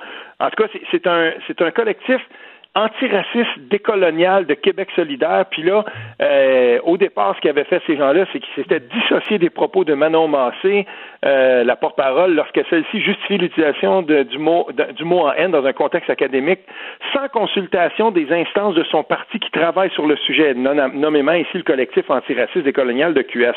Et là, ces gens-là se sont mis à travailler en coulisses pour euh, finalement euh, attaquer leur, leur co-porte-parole. Et euh, donc là, elle s'est rétractée, Manon Massé. Puis eux, ben, après ça, ils prennent ça puis ils disent, ben voilà, c'est une victoire pour notre collectif dans le parti. La prochaine fois, consultez-nous euh, donc avant de, de tu sais, pour pas pour pas vous causer une telle gêne sur les réseaux sociaux et tout ça. Puis là, je me disais, mais quelle bande d'abrutis ces gens-là, Ben ça n'a ouais. pas de sens. On verrait pas ça dans un autre parti que Québec solidaire. Puis quand c'est arrivé, quand il y a des gens comme, euh, tu sais, on se souvient à l'époque, là, euh, le groupe de Marc Laviolette au PQ, puis dès qu'il y avait un conseil, on savait qu'il se lèverait, puis là, ce bordel prendrait. Puis les gens mettaient la loupe là-dessus, puis là, ben, euh, dans certains médias fédéralistes, on aimait ça, regarder ce qui se passait au PQ, puis se moquer d'eux autres. Mais il y a personne en ce moment qui relève qu'est-ce que qu'est-ce que Manon Massé vient de, vient de se faire faire à l'intérieur de son propre, son propre parti. Je veux dire, c'est une méchante gifle là, qu'elle a mangée, là. C'est c'est pas, c'est pas anodin. Mais tu sais, c'est incroyable. Ils, ils doivent s'excuser puis se de- demander pardon. C'est ce qui est arrivé d'ailleurs à l'enseignante de l'Université d'Ottawa. Oui. Elle, elle a dit que j'ai erré, puis finalement, elle a donné raison à, à ses adversaires. Là, où- Ben, les, les censeurs qui, et les militants, là, même s'ils sont minoritaires en ce moment, les gens qui, qui, qui, qui sont vraiment là, qui travaillent d'arrache-pied pour qu'à un moment donné, euh, je sais pas, mais on en arrive à censurer ce mot-là. Après ça, on, on voit peut-être qu'on va censurer le mot indien la prochaine fois, le mot loi, pourquoi pas. Tu sais, à un moment donné, là, il va falloir qu'ils fassent un glossaire, ces gens-là, des mots à censurer, puis on... mais ça nous mène dans un cul-de-sac, cette histoire-là. Puis c'est dommage parce que j'ai parlé avec euh, une personne euh, avec qui je suis ami personnellement qui milite dans le comté de Solzanetti à Québec. Puis c'est drôle parce que ça fait quelques reprises que cette personne-là me dit la même chose. Euh, ces- groupuscules-là, il dit, euh, cette personne-là me disait, vu de Québec, là, nous, on on, on n'a pas, on voit pas ça. Tu sais, on on n'est pas là-dedans. Ils militent pas dans le parti quand nous, on est là. Puis c'est plate parce que cette personne-là insistait, disait, à un moment donné, parce que c'est l'expression euh, qu'on disait hier, c'était, comme disait hier, c'était le ciment craque. Puis on me l'a dit deux fois, ça, le ciment craque, parce qu'il y a des gens qui sont pas contents de voir quand des, des, des, choses comme ça arrivent dans leur parti. Puis il y a des francs militants qui, euh, par exemple, eux, sont pas du tout d'accord avec ça, comme il y en avait des francs militants qui étaient pas du tout d'accord avec le volte-face de ce hmm. parti-là sur la laïcité, par exemple. Mais à un moment donné, ils se taisent. Puis ils se taisent devant les plus militants, devant les plus, les plus écervolés du bocal qu'il y a dans ce parti-là. Et ça, ça commence à déranger. Puis, est-ce que la gauche va se scinder en deux? C'est-à-dire, il va y avoir un parti de gauche qui va avoir les pieds sur terre, puis un parti de gauche plus radical avec la, tête dans les nuages? Ben, en tout cas, on verra parce que là, on est encore, euh, on est encore assez loin des élections. Hmm. Mais à un moment donné, ce parti-là, euh, il va, il va y avoir d'autres instances. Puis c'est quand on verra euh, par exemple, un peu plus proche des élections, là, à, je sais pas, 14 mois, 12 mois des élections. Puis là, on va voir des sondages, puis des sondages régionaux. Et si ça se confirme, la tendance qu'on voit en ce moment, c'est-à-dire que euh, par ses positions, par ses positions très, très montréalo-centristes, euh, si ce parti-là continue à, à, garder des comtés sûrs autour de Concordia puis de l'UCAM, mais que partout ailleurs au Québec, ça ne fait plus aucun sens, parce qu'il n'aurait pas pu gagner Québec solidaire des comtés comme Sherbrooke ou en Abitibi ou à Québec avec les positions qu'ils défendent en ce moment. On, voit quand même que ce parti-là s'est radicalisé après la campagne de 2018. Puis Manon Massé n'a jamais eu à défendre, par exemple, la position actuelle du parti sur la laïcité quand il était dans un débat des chefs. Pensez pas que Jean-François Lisée l'aurait mangé tout rond. Mmh. Il l'aurait complètement, il l'aurait mis à terre avec une position comme ça. Fait qu'on on savait que ça s'en venait chez Québec solidaire, mais de façon cynique, on a attendu d'être élu avant de changer ça. Parce que ça n'aurait jamais passé. Ça, tout le monde le sait. Écoute, on va parler de Justin Trudeau. Son bilan éthique est épouvantable. Moi, là, regarde que le NPD, mettons, l'a appuyé euh, au lendemain du discours du trône parce qu'ils ont arraché des concessions. bon, euh, on sait comment ça fonctionne, un gouvernement minoritaire. T'arraches des concessions. Mais là, ils ont appuyé euh, le Parti libéral, puis ils n'ont eu aucune concession, là, aucun gain, le NPD. Là. Ben, Écoute, non, mais là, c'est, il faut comprendre, il faut comprendre une chose. Puis notre, notre caricaturiste euh, Y, quand il dessine euh, euh Meeting qui fait la chaise de Justin Trudeau, puis Justin Trudeau qui est assis sur son dos. Euh, je veux dire, tu sais, il y a des fois des caricatures qui valent bien un éditorial de mille mots. Ça, c'en est une. Mhm. Et, et tout le monde a compris que non seulement l'ascendance de Jog Meeting dans son propre parti décline, mais certainement en politique. tu sais, c'est, c'est, il est sympathique. Les vidéos en skateboard, tout ça, ben c'est, c'est, ce qu'il fait sur TikTok, tu sais, c'est, c'est sympathique. Mais je veux dire, en politique, politique, euh, euh, Meeting conduit euh, le, NPD à l'abattoir, puis ça, je pense que c'est de plus en plus accepté. et c'est reconnu, je veux dire, dans le parti, il y, a des gens qui, sont là puis qui se disent, moi, je lis les, journaux anglais, puis là, ce qu'on lisait, par exemple, dans le National News Watch ce matin, c'est que les conservateurs, ils ont décidé qu'ils lâcheraient pas le morceau. Ils vont trouver une manière de poser, de revenir à la charge, parce que le, bilan éthique de Justin Trudeau, oui, c'est vrai que les sondages en ce moment n'avantagent pas le Parti conservateur, sauf qu'on se dit que c'est un bilan qui est absolument indéfendable. Ben, indéfendable, là. Écoute. Ah, c'est non seulement indéfendable, mais admettons, admettons cette chose-ci que euh, les partis d'opposition ont, par exemple, entre les mains des trucs qui veulent absolument sortir pendant une campagne électorale pour ébranler Justin Trudeau. Et, là, moi, c'est là où je me dis, parce qu'on travaille en coulisses du côté des conservateurs pour revenir à la charge puis proposer une deuxième motion de censure pour essayer de défaire le gouvernement. Et là, en faisant ça, à un moment donné, euh, Jog Meeting, même devant ses propres troupes, s'il continue à se coucher devant Justin Trudeau, euh, il va, il va perdre, il va se passer deux choses. Il va perdre à un moment donné même son, son il n'y aura plus de légitimité à l'intérieur ben de son propre parti. Ben non, on dirait que c'est une succurale du Parti libéral. On voit pas la différence vraiment entre le Parti libéral du Canada et le NPD. Là. Mais hier, ça faisait pitié. Une autre chose aussi que pendant qu'on est là-dedans, une autre chose par contre, moi que j'ai remarqué, euh, Aaron O'Toole, là, on disait quand il était en campagne, euh, on disait oui, mais tu sais, son français, tout ça, il va être capable. Il a besoin du Québec, mais il passera pas au Québec. C'est atroce. Euh, je suis hmm. désolé là, hmm. mais il n'y a pas, il y a aucun niveau conversationnel. Puis même quand il lit son texte, je veux dire, c'est très, très difficile. C'est laborieux. Et ça, ça va être difficile à vendre au Québec. Pourtant, euh, lui, il a besoin du Québec. Pendant ce temps-là, Yves-François Blanchette, lui, il se frotte les mains parce que euh, il sait fort bien que Justin Trudeau va avoir beaucoup de difficultés sur les questions éthiques. Et les questions éthiques, c'est quelque chose qui résonne au Québec, ça. Et, euh, là-dessus, en tout cas, c'est pour ça que de, de leur côté, ces deux partis-là, euh, Yves-François Blanchette, lui, il s'en va demain matin en élection, puis euh, il n'y a aucun problème à le faire. En tout cas, jusqu'où le NPD va aller pour défendre, c'est bien beau se boucher le nez, mais à un moment donné, là, tu sais, quand ça pue au bout, puis tu continues à défendre un gouvernement comme ça, qui est indéfendable, je trouve ça incroyable. En tout cas, à 10h15, je vais parler à Alexandre Boulris. Merci beaucoup. J'écouterai ça. Bonne journée, Steve. Salut Merci. Martino, souvent imité, mais jamais égalé. Vous écoutez Martino. Cube, Cube Radio. Les climats toxiques, le harcèlement, ça c'est partout. hein. C'est- ça, ça se déroule dans des salles de nouvelles, ça se déroule euh, dans le bureau du gouverneur général, hein, Madame euh, Julie Payette. Ça a l'air qui est pas facile. On a vu ça euh, au musée des Beaux-Arts aussi. Nathalie Bondil, euh, l'ex-directrice aussi, euh, qui avait été accusée d'harcèlement. On le voit au municipal avec l'affaire de Sue Montgomery. C'est partout et c'est aussi dans le sport amateur. Et Sylvie Fréchette, quelqu'un que j'aime beaucoup, championne olympique, qui là, qui a décidé de, de se lever puis de parler, elle en a assez. Elle dit il y a vraiment un problème de culture qui est profondément enraciné dans la natation artistique, trop détruit d'athlètes. Elle nous en parle. Salut Sylvie. Salut.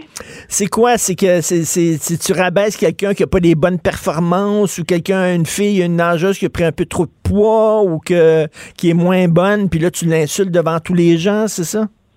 Ben, je pense que ça semble, selon ce qu'on peut lire dans les médias en ce moment, puis les, les témoignages qu'on a eus, ça semble être le cas. Euh, Est-ce que c'est seulement en natation artistique? Je te confirme que non. Euh, J'ai des témoignages incroyables, autant de parents, euh, d'athlètes de toutes sortes de disciplines, puis des athlètes du passé qui disent enfin, il y en a qui ont le courage de, de se lever et de nommer les choses.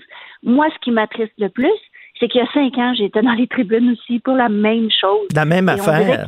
La même affaire. Puis ça, arrive encore, mais combien de générations comme ça qui vont être brisées? Et si on n'écoute pas, si on les écoute pas, les, les, les- les courageuses et les courageux qui se lèvent pour déplorer tout ça, ben qu'est-ce que ça va donner au futur de déplorer aussi s'il n'y a rien qui change? Et tu sais, c'est une vieille façon de faire, c'est une vieille façon de gérer. là. On avait vu aussi à l'Orchestre symphonique de Montréal des gens qui disaient que Charles Dutoit, quand il était euh, chef d'orchestre, on l'aimait beaucoup, Charles Dutoit, mais ça a l'air qu'il avait des méthodes là, extrêmement difficiles. Il faisait pleurer euh, des musiciens puis des musiciennes. là. À un moment donné, tu peux avoir les mêmes résultats en étant gentil, en étant ferme. Mettons, si t'es pas content de ton athlète, tu trouves qu'elle s'entraîne mal ou quelque chose comme ça, tu la prends, tu l'isoles, puis tu jases avec. Qu'est-ce qui se passe? Qu'est-ce qui va pas? Blablabla. Mais pas commencer à crier après devant tout le monde. Voyons. Ben, ben, en fait, moi, ce qui me donne l'espoir que ça se passe maintenant en 2020, c'est que si on regarde dans les derniers mois, il y a eu beaucoup de, euh, de gens. Il y a eu- bon, on, va, on peut retourner au MeToo, on peut retourner, mais il y a comme une espèce de prise de conscience puis de changement qui se passe dans plusieurs sphères de notre société puis partout à travers le monde. Euh, ce qui se faisait dans les années 80, ben ça se fait plus aujourd'hui. Ce qui était inacceptable dans les années euh, 90, c'est inacceptable aujourd'hui, puis on le sait. Maintenant, c'est pas tout le monde euh, qui évolue de la même façon. c'est pas tous les pays, c'est pas les mêmes cultures, c'est pas. euh, on est chacun individuellement, on, on est comme programmé différemment. Mais la beauté, c'est qu'aujourd'hui, on peut dire ça suffit, puis en discuter pas euh, faire des compromis, en discuter puis être d'accord que c'est inacceptable. Il y a des programmes aujourd'hui qui existent. Puis écoute, je- je- j'en sors en ce moment là, du diplôme euh, avancé des entraîneurs. On nous parle des façons de faire. puis on nous parle qu'on est des humains, les entraîneurs, mais les profs aussi, puis les boss, Puis- les business, puis les chefs de bureau, puis Mais on- c'est correct d'être exigeant, c'est correct d'être exigeant. Puis c'est correct aussi des fois quand t'es pas content de ton athlète de lui parler dans le blanc des yeux puis tout ça, mais il y a- il y, a une façon de faire. Toi, est-ce que tu as été victime de ça quand tu commençais dans le sport amateur? Est-ce que tu en as vu, toi? Est-ce que tu l'as vécu? Ben, je l'ai vécu, je l'ai vu, c'est certain. Mais écoute, c'est les années 70 et 80. Ma mère me mettait aussi à genoux dans le coin, le nez au mur. Je veux dire, je suis désolée, mais la DPJ n'a pas besoin de débarquer chez nous, là. Mais est-ce que c'était la meilleure façon de faire?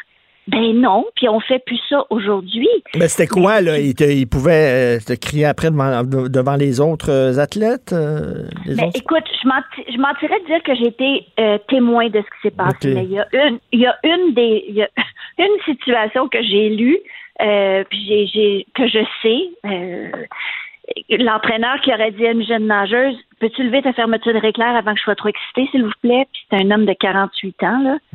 Euh, c'est comme moi, je suis désolée, là. euh, ça, ça passe pas. Ça passait pas en 90 ni en 2000, encore moins en 2020. Fait que je veux dire, quand ça, c'est le leader de ton équipe, puis que cette situation-là a été déplorée euh, aux dirigeants, puis que rien n'a été fait, puis qu'il y avait des adultes présents, puis que rien n'a été fait, ben ça, je veux dire, ça, ça me déçoit tellement, parce que pourquoi par la suite est-ce que l'athlète irait donner le meilleur d'elle-même? Quand tu n'as pas confiance aux gens qui sont là? Eh, on peut on peut s'entendre euh, à quel point on est vulnérable quand on est athlète? Quand tu t'en vas aux Jeux olympiques, là, tu te mets à- dans une espèce de vulnérabilité Ben oui. parce qu'il faut que tu te rendes jusqu'au bord du précipice pour donner le meilleur de toi. Tu te dois de te, de te délester de tout, de te donner à plein. Mais quand la personne qui, qui est ton leader, que tu es supposé sentir la confiance, le respect, l'amour, la, la, la collaboration, la complicité. Ben, c'est ça. Ben oui, parle tu- comme ça, ça marche pas. Tu travailles ensemble, vous travaillez ensemble, pas un contre l'autre. Exactement. Puis c'est ce que est-ce qu'il faut être exigeant tellement? Je suis pas en train de dire là qu'il faut flatter les athlètes tout le temps, puis de Mm. non, je veux dire, je suis une entraîneur extrêmement exigeante. Puis est-ce que je- est-ce que ça m'arrive de me choquer? Mais hein, que ça m'arrive de me choquer, pas trop souvent. Puis souvent après je suis pas bien, puis je vais parler à l'athlète, je sais comme mais admettons que je vais demander à, un- à un athlète de faire un workout, de faire un exercice, puis ils vont me dire je serai jamais capable. Mais je vais être capable de la regarder dans les yeux puis de dire est-ce que tu penses que mon but en ce moment, c'est que tu réussisses pas? Est-ce que tu penses que je fais ça pour que tu te plantes devant moi? Ou est-ce que tu penses que moi j'ai plus confiance en toi, puis moi je le sais que tu es capable, mais que tu as peur, puis c'est normal, ma Mm. chérie. Mm. Tu sais, je veux dire, à un moment donné, il y a une espèce de, de complicité qui doit s'établir. Puis écoute, Richard, moi, je coach à Saint-Jérôme au niveau national. Je coach pas pour m'en aller aux Jeux olympiques. Fait imagines-tu le besoin de confiance d'un athlète? Tu dois pas avoir à dire, ah, veux-tu que je me plante ou non? Qu'est-ce qu'elle va penser si je réussis pas? Si je veux... Non, tu ne peux pas avoir dans ta tête des doutes. Tu ne peux pas avoir de questionnement dans ta tête.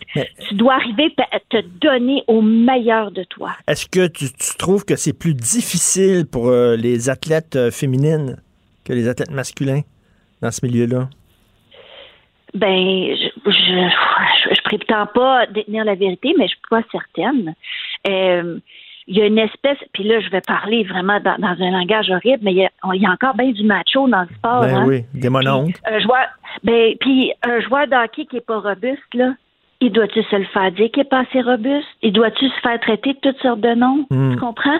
Mais une, une fille dans un sport de filles, ben, c'est comme ça. Puis là, c'est épouvantable comment je parle, parce qu'aujourd'hui, la nage synchronisée, c'est un sport mix. Il y a des championnats du monde de, de duo mix. Il y a des, tu sais, de plus en plus. Et c'est ce qui est beau, ça change, ça évolue. C'est-tu pas assez cool d'avoir un entraîneur homme en natation artistique? Il était-tu temps que ça se passe dans notre monde, Ben alors oui. que dans les autres milieux de la création, on en a, tu sais? Ben, si, moi, surtout, c'est que tu peux arriver au même résultat en étant gentil avec les gens. Tu sais, c'est- pas vrai que c'est tu peux tirer le meilleur d'un athlète ou le meilleur d'un musicien ou le meilleur d'un journaliste en criant après. C'est pas vrai. Si tu l'encourages en disant Hey, hier, là, moi j'ai été rédacteur en chef d'un journal pendant, pendant une couple d'années à, voir. Et je me faisais un point d'honneur quand quelqu'un écrivait un bon texte. C'était un courriel, puis un appel, puis j'ai adoré ton texte hier, puis c'était super bon. Puis tu sais, là, encourager les gens, puis dire merci, puis t'as fait un bon coup, puis ça. Pas commencer à les traiter comme des chiens. Voyons. C'est parce que quand on les quand on est condescendant, ben on on ne- on n'encourage pas ces gens-là à s'améliorer. On n'encourage pas ces, ces gens-là à donner le meilleur d'eux. On, on- ces gens-là souvent vont avoir peur de faire des gestes ou de s'exprimer, de peur de se faire réprimander. Fait que je pense qu'il faut encourager l'opposé. Il faut encourager les bons coups de tous. Euh, souvent, puis tu sais, souvent, ah, il y a- on, on est aussi fort que notre plus faible maillon. Mm. Mais tu sais, quand, quand tu es dans une équipe puis tu tapes toujours sa tête de la même personne, ben tu crées un climat euh, désagréable. Tu ne crées pas une confiance à la personne qui en a probablement le plus besoin. Les autres sont comme, ils sont comme ça, ces entraîneurs-là. Pourquoi? Parce qu'ils pensent que s'ils n'ont pas assez de médailles, euh, ils, vont, ils vont perdre leur job? C'est quoi? Ben, ben, tu sais quoi? Il y a tout le climat en ce moment du sport canadien qui est pas facile. Sport Canada, euh, si ton sport n'est pas une chance de médaille aux Jeux Olympiques, ben, te coupe tes subventions. Ah, Fait qu'il y a aussi une pression au niveau des fédérations Ah. de, de, de rapidement changer le cap, de rapidement changer les méthodes, de rapidement d'avoir des résultats euh, Hmm. extraordinaires. Puis, écoute, la natation artistique, faut que j'arrête de dire la nage synchro, hein, parce qu'on est rendu la natation artistique. On n'était pas aux Jeux Olympiques à Rio en équipe. Fait que peux-tu t'imaginer les sueurs froides qu'ils ont dû avoir? On a eu en. des coupures de budget. Fait que, d'un sens, est-ce qu'il fallait changer la façon de travailler? Est-ce qu'il fallait changer l'équipe? Est-ce qu'il fallait penser autrement? Mais probablement. Mais quels étaient les critères d'évaluation? Quels étaient les points recherchés? Quels étaient les... les- les- Mm. Euh, C'est ça. Puis moi, je fais pas partie de ces comités-là. Mais de voir où on en est aujourd'hui, puis, euh, puis une autre chose, Richard, qui me met euh, aussi émotive en ce moment, on est au mois d'octobre. Les Jeux olympiques sont dans dix mois. Est-ce que tu penses qu'il y a une athlète au monde qui a donné sa vie pour son sport, qui s'est entraîné pendant des années, qui a la fierté d'être sélectionné sur l'équipe olympique puis de faire partie d'une centralisation, qui a envie d'aller dénoncer puis que son centre ferme? Mm. Mais écoute, euh, Imaginez la grandeur de la douleur, de la détresse. la- Moi, c'est ça qui m'affecte beaucoup. J'étais pas là, j'ai pas entendu, mais j'entends, puis je comprends qu'à quelques mois des jeux, c'est pas ce que tu as envie de faire, mais quand la douleur est rendue à ce point-là, que la détresse est rendue là, on se doit de les appuyer. mais, mais- mais d'essayer de- bravo, Sylvie, hein, bravo. Puis tu es une personne extrêmement importante dans le milieu du sport amateur. Puis que tu prennes la parole comme ça, c'est, ça a du poids. C'est euh, très important. Euh, merci pour ton courage puis ta franchise. C'est toujours un plaisir de te parler. Merci, Sylvie Fréchette. Bonne journée. Mais merci à toi. Bonne journée. Salut, bye. Martino. Même avec un masque, c'est impossible de le filtrer. Vous écoutez Martino. Cube Radio. Le, le commentaire de Emmanuel Latraverse. Des analyses politiques pas comme les autres. Emmanuel, j'ai qu'on me prenne pour un épais. Quand j'entends Justin Trudeau di- dire non, c'est pas nous autres qui avons donné 237 millions de dollars à un ancien député libéral, c'est la compagnie FTY. Écoute, Christy, la compagnie, c'est une coquille vide. Voyons. Oui, non, c'est sûr que c'était là? pas dans les. Mais tu peux pas être surpris. hein. C'est un gouvernement qui ne répond pas aux questions et qui, dans ce chapitre-là, ne fait pas preuve de transparence. Ça n'a jamais été le fort, malgré ce que Justin Trudeau a promis aux Canadiens, ça n'a jamais été son fort. Tu peux pas Non. être surpris que ça soit ça la réponse. Moi, écoute, je. Ce qui est intéressant dans ce débat-là, c'est qu'on savait qu'il allait arriver. Hein? Tu sais, c'est comme chronique d'un scandale annoncé, là. Mhm. Le, le, le 15 mars au matin, on aurait fait une converse, toi et moi, à la radio, quand le gouvernement, on était dans la course à l'équipement et je t'aurais prédit que ça allait arriver. C'est inhérent, là, à quand un gouvernement se met à aller à la vitesse grand V, qu'à un moment donné, il y en a beaucoup des coins ronds qui se tournent. Euh, et je pense aussi que personne ne peut être surpris que le gouvernement a fini par payer ses ventilateurs deux fois le prix qu'ils valent sur le marché international. Là, donc euh, 23 000 au lieu d'à peu près 10 000, 13 000 chacun. Là. Euh, parce que c'est ça la surenchère qu'on est dans ces situations-là. Euh, peut-être que les choses ont été bien faites et peut-être qu'il n'y a pas eu de favoritisme, mais les réponses du gouvernement ne suffisent pas. Et c'est là, je pense, qu'on voit la valeur d'avoir un comité parlementaire qui va se pencher sur ces cas-là et où les plaidoyers de bonne foi du gouvernement ne suffisent pas. Parce qu'on a juste à prendre We Charity comme exemple. OK? Euh, We Charity, c'était quoi? Non, non, le favoritisme, ça n'a rien à voir là-dedans, je vous promets, etc. Quand est-ce qu'on a appris que le favoritisme, oui, avait joué? C'est pas quand M. Trudeau a témoigné. C'est pas quand M. Morneau a témoigné. C'est pas quand la sous-ministre responsable a témoigné. C'est pas quand la ministre a témoigné. C'est quand finalement le comité a forcé le gouvernement à rendre public des milliers de pages de documents que l'on a été capable de reconstruire la Mhm. chronologie des interventions et de voir des ah oui mais lui c'est le chum euh, du ministre euh, tu sais etc alors D'où- l'importance, d'où l'importance de ces comités-là. ben, d'où l'importance de ces comi- de ces comités-là. Peut-être qu'en effet, il n'y a personne au gouvernement qui savait que cette coquille vide euh, ne que, que ce n'est c'était une coquille vide pour représenter Bayliss et donner la compagnie le contrat très lucratif à une compagnie proche du Parti libéral. Mais c'est difficile à croire. Et mettons que c'est le cas. OK? Donc, Mais pourquoi il aurait donné, mais pourquoi il aurait donné 237 millions à une entreprise qui, une semaine avant, n'existait même pas? Voyons. Ben, exactement. Oui. Et une entreprise dont la seule expertise du dirigeant semble spécialisée dans euh, les pièces de frein. Ben oui. Alors, ça montre que dans euh, cette course-là, il y a beaucoup euh, d'entrepreneurs assez brillants qui ont su utiliser les leviers du pouvoir pour réussir à se mettre de l'argent dans les poches et s'enrichir très grandement. Et pire que ça, c'est que le gouvernement a quand même commandé 10 000 ventilateurs, puis à date, il n'y en a pas 10 000 qui ont été livrés. Il y en a à peine 3 là. Hmm. On supposé être livrés les 10 000 d'ici la fin de l'année. Non, on, aurait pu les avoir à 50% du prix, là, en plus. Mais je suis là. pas sûre qu'on aurait pu. Je suis pas certaine qu'on aurait pu les avoir à 50% du prix parce que ce qu'il faut comprendre, c'est que un des leaders mondiaux dans la fabrication de cette pièce d'équipement-là, qui est essentielle dans les unités de soins intensifs pour les patients de la COVID, est en Irlande.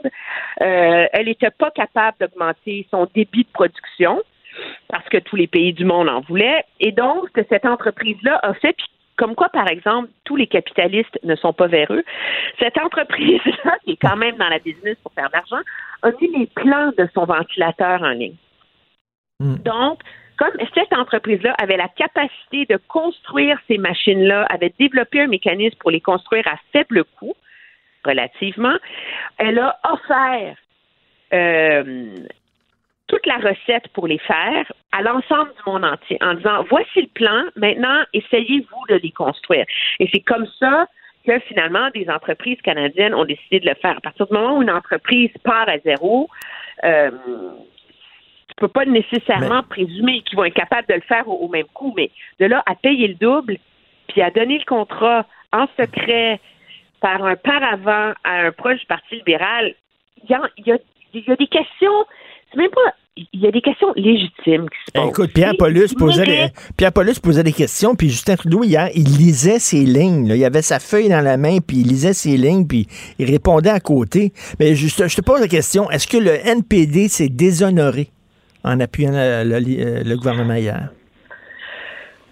déshonoré. Moi, je suis pas dans les grosses phrases là. Euh, je pense que, mais est-ce que le, est-ce que le NPD a fait preuve de sa faiblesse stratégique euh, et est-ce qu'il a consacré sa faiblesse stratégique pour la suite de ce Parlement? Oui. Comprenons-nous, le NPD est dans la position la plus difficile. Le Parti conservateur va toujours voter contre. Le Bloc, il y a toujours un moment où il vote pour défaire le gouvernement c'est quand tu es le dernier à dire que tu vas voter contre que tu te retrouves avec la patate chaude. Hein? C'est- C'est c'est la joute des gouvernements minoritaires. Jusqu'ici, le NPD avait été super habile. Il faut quand même le reconnaître. Avoir des gains réels, tangibles. Les 10 jours de congé de maladie, c'est eux qui ont poussé pour ça. La bonification des... euh, des primes d'assurance emploi puis des nouvelles prestations là, qui remplacent la PCU pour qu'elle soit égale à PCU qui ont un seul. Oui, euh, c'est correct, mais oui, il- c'est il- qu'ils n'ont rien eu. Ben c'est ça, Ils ont correct. vendu Ils ont, 24 votes, gratis. ils ont- ils ont arraché aucune concession là, au gouvernement libéral hier. là. Non. Et ce qui fait mal, c'est qu'ils prétendaient pouvoir l'avoir. Tu vois? Alors, comparons. Le Parti vert aussi a appuyé le gouvernement, on s'entend? Mais le Parti vert est sorti dès le début en disant c'est un exercice futile, c'est un exercice ridicule. On se mêle pas de l'enjeu comité, pas comité, whatever. Nous, là, on va être les adultes dans la pièce, on va voter contre, ça règle le problème. Merci, bonsoir. Monsieur Singh lui est sorti en disant je ne donnerai pas de prétexte à Justin Trudeau pour plonger le parti en élection. Donc, déjà, il s'était peinturé dans un coin, puis a fait miroiter qu'il avait un pouvoir de négociation. Et ce qu'on a appris hier, c'est que le gouvernement n'a pas négocié avec lui. Le NPD était convaincu qu'il pourrait faire ça, aller voir le gouvernement, puis que le gouvernement lui disait OK, le fameux comité que nous, le gouvernement, on veut mettre sur pied sur les dépenses de la pandémie, on va vous en donner la présidence. Puis là, le NPD aurait pu sortir, se draper dans l'indignation et la lutte contre la corruption et dire nous avons gagné. Ils n'ont rien eu. Ben, ils, ont, ils ont couché avec, puis ils n'ont pas été payés. Exactement. C'est ça l'affaire, là. va arriver lors du prochain vote de confiance? Mais là, le Ben- gouvernement sait que le NPD a peur et sait que leurs menaces ne tiennent plus la route. Alors là, c'est assez urgent que le NPD se trouve une autre solution, sinon il va se retrouver en élection Ben oui. pas mal vite. là. Et toi, toi, tu dis justement, il va y avoir des élections plus tôt que tard? Ben moi, en tout cas, je pense que tout le monde a compris là, que ce gouvernement, contrairement à ce qu'on disait il y a un an, comme quoi il faut jamais faire de prédictions en politique, euh, le gouvernement ne finira pas son mandat. Moi, je pense que si on se rend au printemps, on est chanceux et je n'exclurais pas que le gouvernement cherche une façon d'être défait avant Noël. Parce que, de un, l'affrontement et la surenchère partisane des derniers 36 heures a fini de dilapider le peu de bonne foi qui restait dans ce Parlement-là. Euh, Et en maintenant la ligne dure face au NPD, le gouvernement a montré. Moi, je dirais que la ligne du gouvernement, c'est pas des élec- c'est pas d'élection à tout prix, mais on n'a pas peur d'une élection. Ils sont prêts à y aller, puis ils vont y aller s'il faut. Puis quand la fenêtre va s'ouvrir, ils vont la saisir. Pourquoi? Parce que les sondages leur sont favorables. Euh, parce que jusqu'ici, les gouvernements gagnent en temps de pandémie parce que les gens veulent de la stabilité. Parce que faire campagne en temps de pandémie, ça t'enlève quand même une grosse dose d'autobus de, journalistes sur le dos qui cherchent la mouche. Euh, et, euh, et parce que le Parti conservateur n'est pas prêt à partir en élection. Alors, Ouais, toi, tu, tu trouves Bon. que euh, Renato l'a montré, a démontré qu'il n'était pas encore vraiment là, euh, très solide? Ben, moi, ce que, ce que tout le monde a remarqué de Aaron O'Toole, c'est son côté très rafraîchissant pour un chef conservateur. Il n'est pas dans l'indignation partisane à outrance tout le temps. Il n'est pas en train de se déchirer la chemise. Il tente de développer un discours très rassembleur qu'on n'a pas entendu au Parti conservateur depuis longtemps. Le problème avec la motion que son parti a déposée, et moi, c'est ce qui m'agace dans leur démarche, c'est qu'on a retrouvé le Parti conservateur de l'hyperbole et de l'indignation permanente. sais, un comité anti-corruption, sais, où on va forcer euh, l'agence là qui euh, qui négocie les contrats pour des discours là, de la famille Trudeau à dévoiler tous les contrats que toute la famille Trudeau a eu dans les dernières années. À un moment donné, ça arrête où, là? Ça ratissait trop large. Puis le, le jupon dépassait, selon toi, ce qu'il voulait aller, c'est aller en élection, point. Moi, non, non, il voulait pas aller en élection. Le jupon dé- dé- dépassait qu'il voulait humilier le gouvernement. Hum, hum. Mais une démarche d'opposition est crédible quand elle peut prétendre à être à la recherche de transparence et de et de et de et de vérité. Et objectivement, si la motion avait été mieux rédigée, avait été moins indignée, avait été moins faite pour euh, euh, solliciter des dons du Parti conservateur, puis plus faite pour convaincre l'ensemble des Canadiens, le gouvernement a été dans une position beaucoup plus difficile. Là, c'est facile pour le gouvernement de dire que c'est du n'importe quoi. Alors que si la motion avait été plus nuancée, plus précise, plus sérieuse, là, le gouvernement aurait été coincé. Tu comprends? Alors, je pense qu'il y a encore un apprentissage à faire pour le chef conservateur dont l'objectif ultime, c'est, de se présenter comme un premier ministre en attente. Mais en attendant, lui, il- a aussi gagné son pari. Parce que pendant 48 heures, on a parlé de scandales libéraux.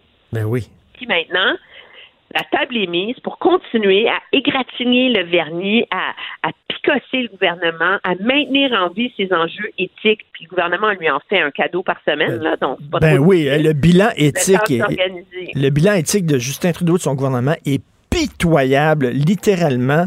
Euh, et on va en entendre parler, mais en tout cas, c'est toute une histoire que notre bureau d'enquête a sorti quand même, là, ce- cette histoire des ventilateurs médicaux. là. C'est vraiment scandaleux. Pierre Paulus, c'est quasiment aussi grave que, le scandale des commandites. En terminant, est-ce que tu es d'accord?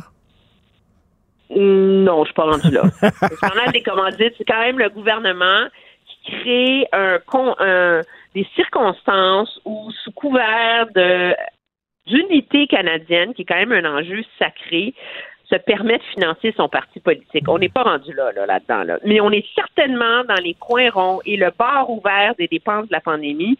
Et moi, je, moi, je pense que ces enquêtes-là sont nécessaires et je suis prête à te prédire que ce n'est pas la première. Ce n'est pas la seule. Merci beaucoup, Emmanuel. La traverse, bonne journée. Au revoir. Salut. Martino, il n'y a pas le temps pour la controverse. Il a jamais coulé l'eau sous les ponts. C'est lui qui la verse. Vous écoutez Martino. Cube, Cube Radio. Le, le commentaire de Mathieu Boccoté, dépensé pas comme les autres. Bon, la prof d'Université d'Ottawa a finalement euh, demandé pardon, euh, s'est excusée. Mathieu, je te pose la question à 100 000 Est-ce que tu trouves que tu la comprends? Elle était dans une position qui était difficile, qui était intenable, ou alors que tu trouves qu'elle a carrément manqué de courage? Alors moi, je, non, je, je, je, je, ne trouve pas qu'elle, euh, je ne la comprends pas au sens où euh, je ne suis pas sur le mode pardon. Au contraire, elle a d'abord et avant tout manqué de courage. On est quand même dans ce scénario tout à fait étrange où quelqu'un qui se fait agresser, menacer, s'excuse à ceux qui l'agressent c'est c'est quand même pas mal. C'est-à-dire, je m'excuse de vous avoir provoqué. Sans ça, vous m'auriez pas insulté. Je savais pas que je vous euh, provoquais, je, vous insultais, mais je m'excuse, même si vous me, vous menacez, si vous diffusez mon nom sur les réseaux sociaux, si j'ai peur pour ma vie, je m'excuse. Euh, c'est la, c'est la, ce sont les excuses du vaincu. Premier élément. Deuxième élément, je ne suis pas surpris parce que depuis le début, ça on le sait, on le savait, euh, Madame Lieutenant Duval, je, ne connais pas le détail de ses travaux, mais on comprend dans quel univers mental elle se situe. Elle évolue dans cet univers de l'extrême wokitude. Euh, elle évolue dans cet univers des théories intersectionnelles, des coloniales et tout le tralala. Bon. Alors, c'est tout un univers mental, euh, la théorie du racisme systémique, l'intersectionnalité, tout ça, qui conduit inévitablement à l'institutionnalisation d'une nouvelle censure. Parce que qu'est-ce qui se passe aujourd'hui? C'est qu'il y a un transfert du sacré. Dans toute société, il y a du sacré, qu'on le veuille ou non. Le sacré, aujourd'hui, il est transféré vers les minorités qui institutionnalisent à partir de ce sacré leur propre définition du blasphème, ce qu'on peut dire, on ne peut pas dire leur manière de nommer Dieu. Bon, eh bien là, on est dans ce moment où elle a, euh, Madame euh, euh lieutenant Duval, euh, adhère à ce système intellectuel-là, mais elle n'acceptait pas l'ultime conséquence qui était la censure en classe.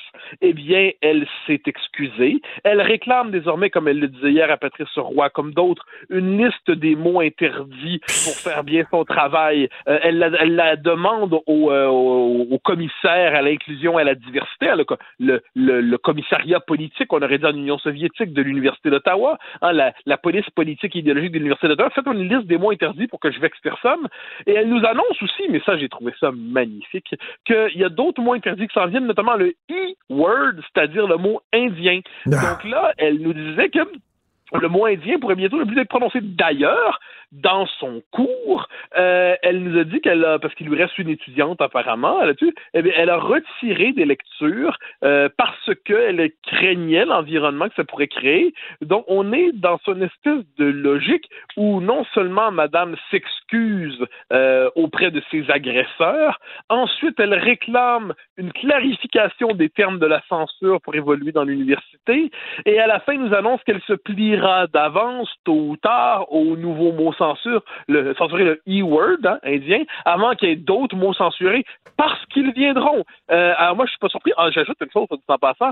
Le grand bloc formidable euh, pour la défense de la liberté d'expression aura duré à peu près 48 heures. Parce qu'on voit déjà ici et là, chez des universitaires, mais aussi chez des médiatiques, des gens commencer à, annoncer leur cheminement. Moi, quand quelqu'un commence à dire qu'il chemine, on comprend ce qu'il veut dire. C'est-à-dire qu'il commence à se rendre compte que sa position de la veille, qu'il défendait soit parce qu'il avait eu un sursaut de dignité ou un résidu de vieux principe en lui, eh bien, il se rend compte que s'il maintient cette position-là, il va peu à peu être euh, infréquentabilisé. Il va être marqué du saut de l'infréquentabilité. Or, quel est le premier souci de la plupart des gens qui évoluent dans ce système, c'est de demeurer à l'intérieur du consensus de l'autorisé, euh, du consensus de la pensée admise. Alors là, on les voit annoncer, mettre en scène leur cheminement. Puis je, je prends le pari que d'ici quelques jours, quelques semaines, quelques mois, plusieurs nous diront nous avons cheminé, nous avons écouté, hmm. nous avons compris, nos nous voulons être de bons alliés, nous nous excusons, nous sommes rendus là comme société, parce qu'ils se prennent pour la société quand ils cheminent.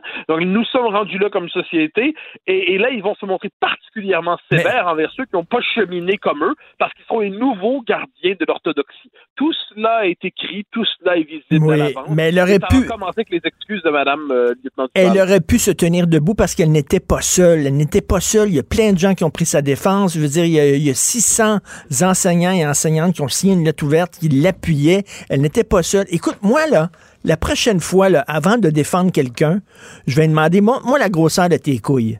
Puis là, je regarder ses couilles. Elle m'a dit, non, tes couilles sont trop petites, je te défends pas. Ça va pas la peine. Je ne défends que les gens qui ont des grosses couilles. Mais Non, mais vraiment, vraiment, c'est là. que moi je pense que la, la- la notion centrale, oui, il y a le courage, parce que, encore une fois, elle, elle se fait agresser et insulter et elle s'excuse. Bon, faut le rappeler, c'est quand même, c'est quand même, c'est un trait psychologique singulier. Mais c'est tout cela est religieux. C'est-à-dire, moi, moi là-dessus, je crois que fondamentalement, le, le religieux, euh, c'est l'avantage des grandes religions, c'est en passant, on sait où est la religion quand il y a une grande religion. Hmm. Quand la grande religion n'est plus là, l'esprit religieux se disperse partout. Et là, qu'est-ce qu'on voit en ce moment? Eh bien, on voit quelqu'un qui est persuadé d'avoir péché. Elle est persuadée d'avoir péché. Elle est persuadée d'avoir dit un très, très gros mot en classe alors qu'elle cherchait à l'expliquer, le déconstruire, le reconstruire, montrer sa signification. Elle est convaincue de la supériorité morale de ceux qui la jugent. Il n'y a pas moyen pour elle de commencer un entretien en ce moment sans commencer par s'excuser. Euh, on lui demanderait qu'est-ce que, vous trouvez qui fait beau aujourd'hui? Je tiendrai d'abord à m'excuser auprès de toutes les communautés. D'accord. Et, comment et, et vous aimez euh, vous mangez quoi au petit déjeuner? Je tiendrai d'abord à m'excuser. Alors on est dans cette espèce de moment où elle est persuadée d'avoir péché. Donc elle multiplie les rituels expiatoires dans l'espoir d'être pardonnée, pas simplement, je crois, par pur euh, esprit stratégique, du genre je dois m'excuser pour retrouver mon boulot. Non, parce qu'elle croit avoir péché. On le voit dans son regard désemparé. Je trouve ça triste parce que voilà une dame qui faisait son travail. Euh, je devine, euh, pour ce que je comprends, pour ce que je devine, j'aurais, tendance à croire qu'il y avait, euh, s'il y a une surcharge idéologique dans son travail, mais qu'importe. Aucune personne ne mérite le sort qui lui est fait. Aucune personne. La trahison du recteur Frémont, la, le, le- le- le largage de tous les collègues canadiens anglais, les, les- la pétition pour dire qu'elle est raciste, tout ça, les menaces sur les réseaux sociaux.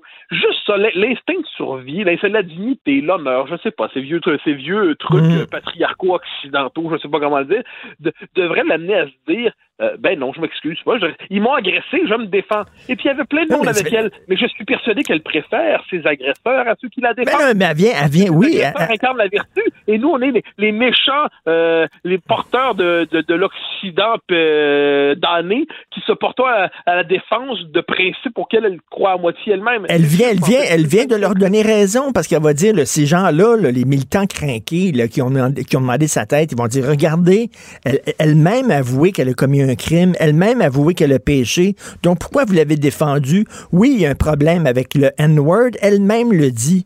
Elle vient de leur donner euh, sur un plateau d'argent leur victoire, comme avait fait Robert Lepage avec Slav, comme avait fait Louis-Jean Cor- Cormier. Ils font toutes la même maudite affaire. Ils Et- finissent et- tous et- par se mettre à genoux.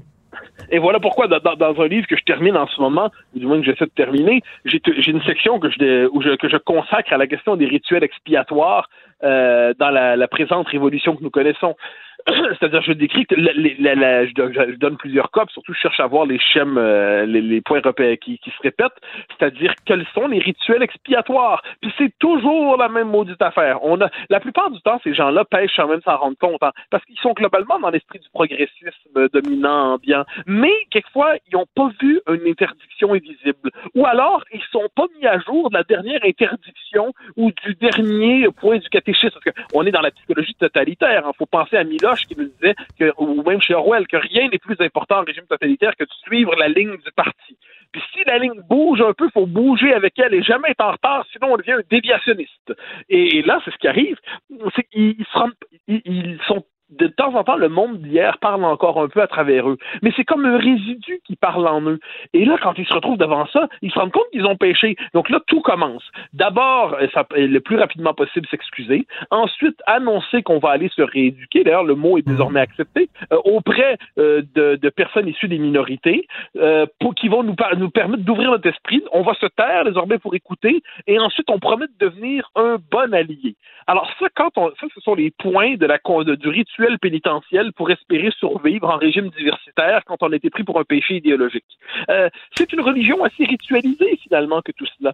Alors je, vois ça et j'y reviens avec une immense pitié pour Madame Lieutenant Duval qui demande pardon à ses agresseurs. J'essaie de, c'est une, c'est la, c'est une psychologie euh, à la fois de vaincu, de pénitent.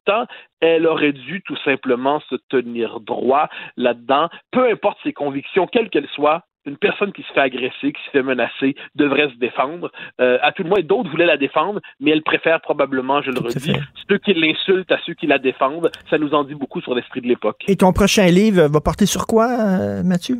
Ah, ah euh, sur, euh, ça, sur la, la, la, présente révolution qui, euh, je ne vais pas trop dans le détail, là, je me suis rendu compte que je me suis auto-leaké, comme tu dirais, je me suis vu gâcher, mais, mais en gros, sur la, la, présente révolution qui se déploie dans le monde occidental, le, le moment révolutionnaire du régime diversitaire, appelons ça comme ça, c'est très, très, très... Mais comment, pour, pourquoi en ce moment ça devient, la, la, la révolution s'accélère? Pourquoi euh, la puissance de la, de, de cette espèce de logiciel qui convertit complètement notre rapport au monde. Euh, donc, donc je, je, pousse là-dessus. Je dois, je dois le terminer d'ici quelques semaines, ce qui explique que je suis une personne fondamentalement euh, enfermée dans son univers mental à terminer son bouquin en ce moment. Mais bon courage, j'ai hâte de lire ça, bien sûr. Merci beaucoup, Mathieu. Bon côté. Au grand plaisir. Bye bye. Martino, souvent imité, mais jamais égalé. Vous écoutez Martino Cube, Radio. Alors, on a vu ça hier, le NPD qui a défendu, qui a appuyé euh, Justin euh, Trudeau. Nous allons parler avec Alexandre Boulris, lieutenant québécois du NPD. Merci beaucoup, M. Boulris, d'être là. Bonjour. Ça me fait plaisir, M. Martineau. Bonjour. Bonjour. Alors euh, là, le caricaturiste Faneuf fait une caricature de votre chef, M. Singh. il montrait en super-héros, c'est les aventures de super têteux. Est-ce que vous trouvez que votre chef, effectivement, c'est un super têteux? Puis quand est-ce qu'il va arrêter de têter le, gouvernement actuel? Non, euh, je pense qu'une caricature est une caricature, puis euh, tant mieux, puis euh, c'est la beauté de la liberté d'expression. Mais, mais nous, on fait pas dans la caricature, on est dans les choses sérieuses, puis on essaie de voir quel est l'intérêt public, quel est l'intérêt des gens. Je pense qu'on est quoi à 8, 900, 1000 cas de COVID par jour au Québec depuis plusieurs semaines. Et euh, nous, on a jugé qu'on avait beaucoup de travail à faire encore au Parlement pour euh, aider, euh, aider nos familles. Ben, mais, mais j'ai l'impression d'entendre Justin Trudeau. Mais j'ai l'impression d'entendre Justin Trudeau, c'est exactement ce qu'il dit. Pourquoi parler de crise d'éthique puis tout ça alors qu'on est en pleine pandémie? On dirait que vous êtes la marionnette de Justin Trudeau. Quelle est la différence entre le Parti libéral et le NPD? Je la vois plus, moi. Ben, si vous demandez à Justin Trudeau s'il va demander euh, aux, géants du web de payer leurs impôts au Canada, ils vont vous dire qu'ils sont pas capables de le faire. Alors qu'au NPD, nous autres, on veut qu'Amazon, puis Google, puis Facebook, ils payent leurs impôts comme tout le monde. Ça, c'est déjà c'est une, très grosse différence. Puis on n'est pas pour euh, euh, acheter un pipeline non plus, puis faire plus de pétrole. Mais ça nous empêche pas de continuer à creuser le scandale de We Charity. C'est pas parce qu'on n'a pas eu ce comité spécial-là que les conservateurs réclamaient que tout s'arrête au Parlement puis que les comités cessent d'exister. On a déjà deux motions, nous autres, la NPD, au comité éthique puis finance, qui continuent d'avoir cours pour demander des documents puis des témoignages sur le scandale de We Charity. on est capable de, marcher puis marcher de la gueule en même temps. Là c'est rien que parce que c'était les conservateurs qui demandaient ça, vous avez dit non. Parce que vraiment, on a l'impression que vous êtes quasiment une succursale du Parti libéral. Puis regardez, là, que vous avez appuyé le Parti libéral au lendemain du Tico du trône, c'est correct, c'est l'ajout parlementaire. Vous avez réussi à arracher des concessions euh, au Parti libéral, il n'y a aucun problème. Mais hier, là, vous avez couché avec lui pour rien. Pour rien. Vous avez couché avec lui, puis vous n'avez pas été payé. Écoute, je pense, M. Martineau, on s'entend dessus que est-ce que vraiment la majorité des citoyens et des citoyennes voulaient aller en élection générale sur la création d'un comité spécial? Tu sais, des fois, là, on se pose la question, c'est-tu la colline sur laquelle je veux mourir? Non, non, mais c'est pas, c'est pas. Mais non, c'est ça, là. On n'allait pas. On était d'accord avec le comité spécial, puis si ça avait été correct, ça, on, on l'aurait appuyé. Mais les libéraux ont monté les enchères, puis ont dit c'est un vote de confiance. Là, c'est une autre affaire, ça. Y avait-tu le droit, les libéraux, de dire que c'est un vote de confiance? Il faudrait poser la question à Pablo Rodriguez.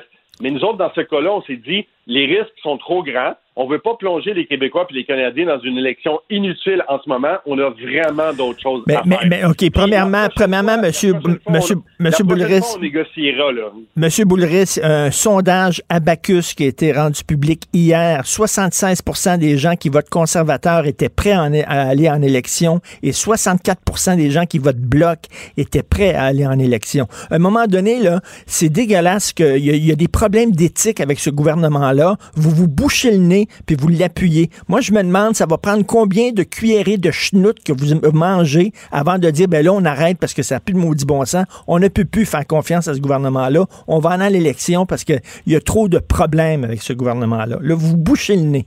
La, hauteur de marde que ça va prendre là, avant que vous dites, là, là, nous autres, on marche plus dans ce tunnel-là, ça va prendre, c'est quoi? Je comprends, je comprends les- vos, vos, euh, vos, vos comparaisons scatologiques, là, puis j'ai pas de problème avec ça. là, ça fait partie de la game aussi. Là. Euh, puis vous faites un, un show puis une émission, je comprends ça. Nous autres, on essaie de voir qu'est-ce qu'on est capable de faire avancer pour un, demander aux libéraux de rendre des comptes, parce que c'est vrai que le scandale de We Charity, il faut aller au fond de ça, puis il faut faire la lumière là-dessus. Puis moi, puis mon collègue Charlie Angus, on pose des questions en chambre à tous les jours quasiment là-dessus. Mais en même temps, je dirais, en ce moment, là, avec euh, la deuxième vague de la COVID puis de la pandémie, on pensait pas que c'était la meilleure idée au monde de partir en élection sur la création d'un comité spécial. La plupart des citoyens de Rosemont, la petite patrie que je représente, là, ils m'auraient regardé puis ils auraient dit, Boulris, qu'est-ce que tu fais? Pourquoi on s'en va en élection sur la création d'un comité? Puis je répète comme, hein, je suis pas capable de te répondre là-dessus. Mais on est capable de continuer notre, notre travail de parlementaire, puis on est capable d'essayer de négocier puis d'obtenir des gains pour les gens. Parce que depuis six mois, le caucus du NPD a obtenu plus que l'ensemble des caucus du NPD depuis Tommy Douglas à peu près. On a été chercher des gains énormes pour un paquet de gens, notamment les pigistes, les travailleurs autonomes puis les étudiants. Donc, on continue notre travail, mais à un moment donné, ce gouvernement-là va arriver à sa fin, et probablement que ça va ressembler quand ça va être un budget. Mais là, il vous prend pour acquis, Justin Trudeau. Là. Il doit pas avoir grand respect pour le NPD. Il va dire, de, de toute façon, quoi qu'on fasse, là, parce que là, cette histoire-là des, des ventilateurs médicaux, c'est un scandale épouvantable. Quoi qu'on fasse, ils vont être là, là, puis ils vont nous appuyer. Là. Ben, Il pourrait avoir des, il pourrait avoir des petites surprises s'ils nous prennent pour acquis. Mais je vous dirais qu'ils nous prennent pas pour acquis tant que ça parce qu'ils ont besoin de nous autres. Puis dans les derniers mois, on a été capable de négocier, puis on a été capable d'aller chercher des gains pour les PME, pour les aînés, les étudiants, puis les, nos, nos familles. Puis je pense qu'on a joué notre rôle, puis on a montré à quoi ça sert d'avoir des députés NPD. Oui, mais- à, 20 à 24, on a montré pas mal plus de muscles que les blocs euh, que les blocs québécois à 32 députés. là. Mais non, mais je, je- je comprends que vous avez, vous avez arraché des concessions et tout le monde comprend, mais vous avez, je reviens là-dessus, là, vous, vous avez couché avec pour rien hier. là. Il n'y a eu aucune concession. Euh, Justin Trudeau n'a même pas négocié avec vous, là, pas en tout. Là.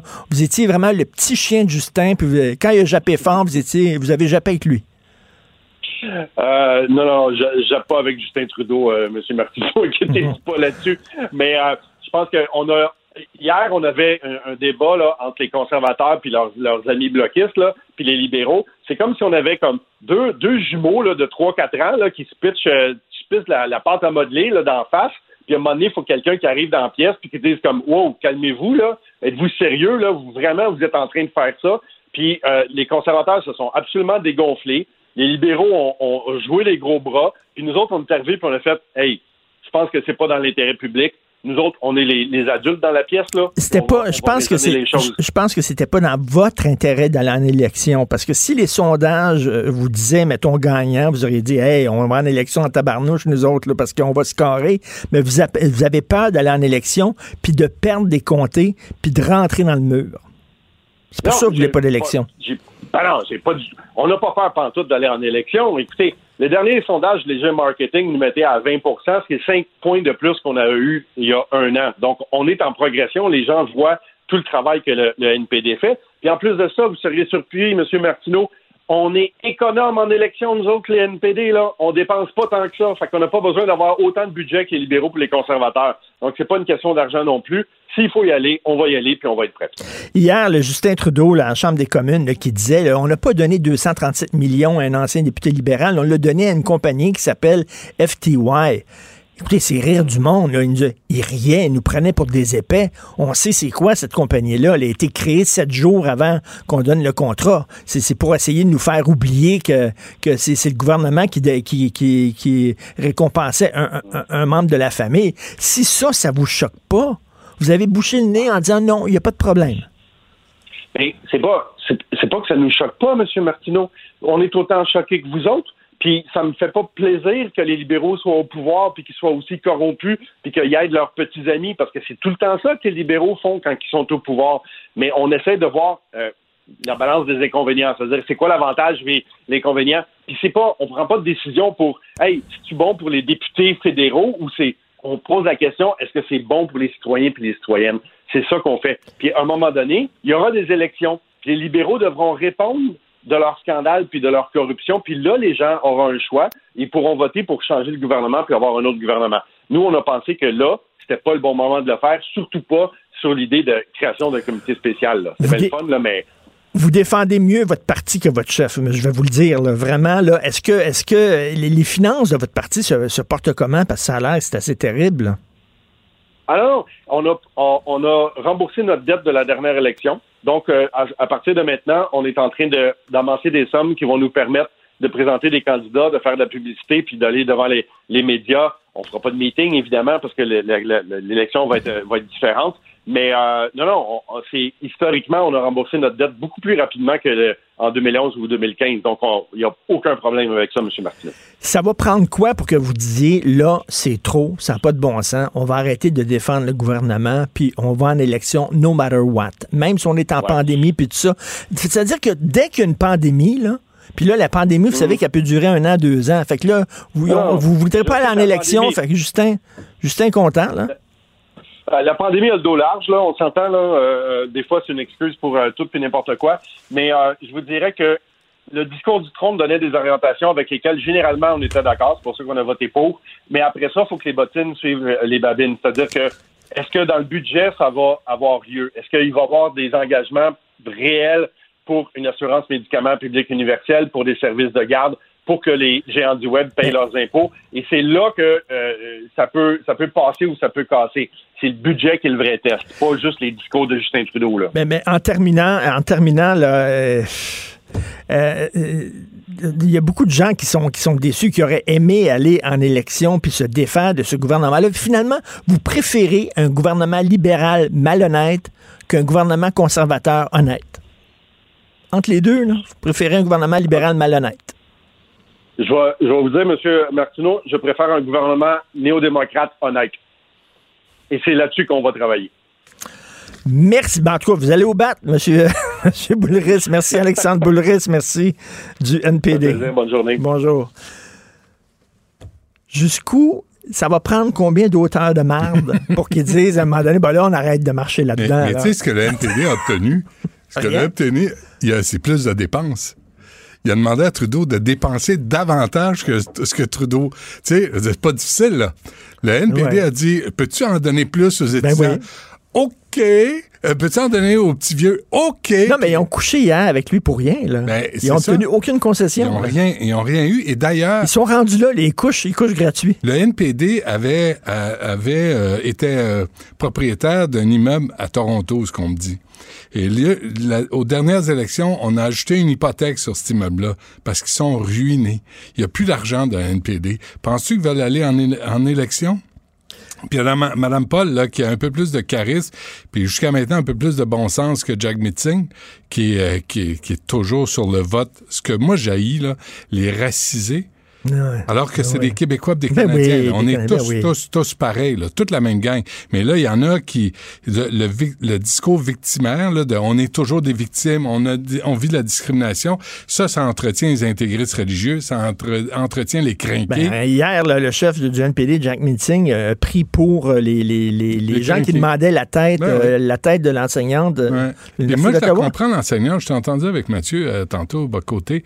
Je la comprends de vouloir avoir la paix, de parce que. Là, mais n'était pas ont- seule. Il y avait ont- plein de gens qui l'appuyaient. Richard, là. ils ont mis ces cabochons-là, ils ont mis ces Je sais. données personnelles Je sur sais. les réseaux sociaux. Ben, c'est cœur, hein? Ben, c'est c'est ça. Donc, c'est les togs, les togs et les bullies. Ouais. Les bullies ont raison. Qui jouent aux victimes. Ils ont raison Ben oui. d'harceler comme ça, puis tout ça, parce qu'ils finissent par gagner. Parce que tu gagnes. C'est toujours Ça, ça. puis devenir membre du Parti libéral. On va-tu comprendre? Non, mais hey, attends une minute, là. Hier, Hey, là, Martin devant- Cochon, là, il faisait 500 000 alors que ces six journaux étaient en train de crever de faim, étaient en faillite. Et lui, il a eu 2 millions sur, sur 4 ans pour gérer le don des démarrais. Mais ils se tiennent entre eux autres, les libéraux. Ben oui, faut leur donner ça. pas, ils se tiennent entre eux autres. Le- les autres partis chicanent, puis Ouais. euh, Ouais. tu sais, toi, t'es trop indépendantiste, pas assez, puis Ouais. t'es trop pressé, pas assez, gna, gna, gna, le vote technique, y en a-tu, y en a-tu pas, gna. Eux autres, là, ils se tiennent ensemble. Mhm. Puis là, tu lâches, les, là, tu lâches le parti. euh, Frank Bayliss, c'était ça, là, 2019. Six mois plus tard, il se ramasse avec un contrat sans appel d'offres. C'est pas, pas le gouvernement qui a donné le contrat, Ben c'est FTY qui a donné Non, c'est, ouais. Chris, là. Ouais, c'est KY, je pense, qui a donné le contrat. C'est toujours pareil. On va parler euh, des, aux restaurateurs tantôt, à M. Bédard. Il, euh, il publie Oui. une lettre ouverte. Là, Oui. effectivement, quelles sont les données scientifiques pour justifier la fermeture des salles, de, salles, des salles à manger? Il y en a sweet fuck all. Et Régent Hébert, euh, qui, était, qui est docteur, qui est gériatre, euh, va nous parler à 11 heures sur les CHSLD, parce que ça, ça dégénère encore, là. Ça dérape encore. Ben oui. Et à midi, écoute ça, ça va te faire plaisir. Tu sais, Yves Desgagnés va être avec nous. Oh! Parce que ton entrevue avec lui, là, c'était vraiment oui, bon. merci. Euh, puis et il va être avec Il nous n'a pas la langue dans sa poche. sur C2 Montréal. C2 Montréal, là, là, c'est les Bronfman. C'est une Bronfman qui est à, à la tête de ça. Parce que les Bronfman, les démarrais, tout le monde, là, sont. C'est vraiment là, pour têter la mamelle des fonds publics. Ils sont rois et maîtres. Et là, encore une fois, c'est 2,2 millions du gouvernement Pourquoi? Pour- Québec, pour- pour- Montréal et la Caisse de dépôt. Pour une conférence de Gwyneth Paltrow, en Avec ses chandelles qui sentent le vagin. Puis Anaïs m'a dit, tu peux pas en commander, ils sont 75 pièces chaque, puis ils sont sold out, ils sont toutes vendus. Des chandelles, moi je suis Elle, elle désolé, se fait stimer, elle, le, le vagin. mais c'est pas tous les vagins, Es-tu- es-tu- c'est pas tous les vagins qui méritent de parfumer une pièce. Je peux-tu juste dire ça? sans- Elle se fait stimer le vagin. Toi, t'es-tu toasté ou stimé? moi, je, moi, je suis plus. c'est- ça fait mal, toasté. Je suis plus stimé. Tu y vas doucement avec la chaleur, comme dans la douche. Non, mais ça se peut-tu? Et là, Jane Fonda. Jane Fonda qui a fait sa fortune avec euh, le, le propriétaire de CNN à l'époque, qui a fait quelques films comme Barbarella. Non, ben, elle a fait, notre Claude était bonne, mais elle a fait aussi, non, mais elle a fait surtout son argent, là, avec, euh, attends, ses vidéos Le d'exercice. Ben oui, disco en spandex euh, élastique. Ses vidéos d'exercice. Ses headbands, puis ses, ses bas à cheville, là. Mais là, elle s'en vient, puis là, c'est comme 50, 100 000, on ne sait pas. Moi, j'ai pas de problème. C'est des fonds publics, là, invitez qui vous voulez. À part, tu sais, les, les crapules finis, mais invitez qui vous voulez. C'est des fonds privés. C'est des fonds privés. Mais quand il y a des fonds publics et que nos artistes québécois crèvent de faim, là, j'ai un petit problème. Et que les restaurateurs aussi ont de la Restaurateur. difficulté. Et pour inviter Gwyneth Paltrow, veux-tu bien me dire, hostie, qu'est-ce qu'elle a à nous apprendre, elle? Ben, elle, peut-être, as-tu vu ça sur Netflix, Googlab? Cette sottise ésotérique? Voyons, c'est de la foutaise totale. Elle est là pour vendre des tickets, vendre des livres, puis des chandelles qui sentent le vagin. Fais-toi, fais-toi stimer le schtroumpif en rentrant à la C'est maison. fait. C'est fait. Je l'ai fait ce matin, j'ai pris Tout ma douche. stimé, il est tout bio, il est tout beau, là, il est tout lavé, Il est propre, oui, oui, oui. C'est un schtroumpif tout shiny. Oui. Et c'est quoi? C'est quoi? Je, je, je me suis permis de dire ça à propos des vagins parfumer les, les pièces. Parce qu'il y a des femmes qui ont écrit, t'as vu le, le livre sur les pénis? Oui. J'ai rappelé à Anaïs, ben, tu sais, nous, il y a 15 ans, au Frontières, On avait fait le dialogue des pénis. le dialogue des pénis. Le monologue des pénis, excuse-moi. Le dialogue des pénis, parce que c'était le monologue de vagin. OK. Fait que nous autres, on est en rapport. Il y avait plein de gars qui étaient montés plein Ouais, de... Guédard Roy, Maxime Martin, qui étaient venus parler de leur, de leur pénis, de leur graine. Puis ça, ça avait été... Chapelot. mais- Chapelot. Alors, c'était un moment... Donc, on a le droit de parler... Nous, on a le droit de parler de vagin si les femmes ont le droit de parler de pénis, Mais oui. Puis, puis si, si, si Gwyneth parle trop, elle avait, elle avait des, des chandelles avec euh, l'odeur de pénis, on en parlerait? C'est Ben qu'elle oui. n'en a pas. Non, non. Mais le mode du stade olympique devrait être une sous forme de pénis. Puis à chaque événement, il y a des feux d'artifice qui sortent au bout. Il me semble que ce serait... Moi, je pense que tu es en train de, de- de l'échapper, là. Oh, on va, on va t'écouter. Merci à Alexandre Moranville, Wallet, qui nous a donné un sacré coup de main à la recherche. Merci à Achille Moinet, puis on se reparle demain à 8 h, puis on écoute Benoît en attendant. Oh, pas, pas obligé. Salut. Cube Radio.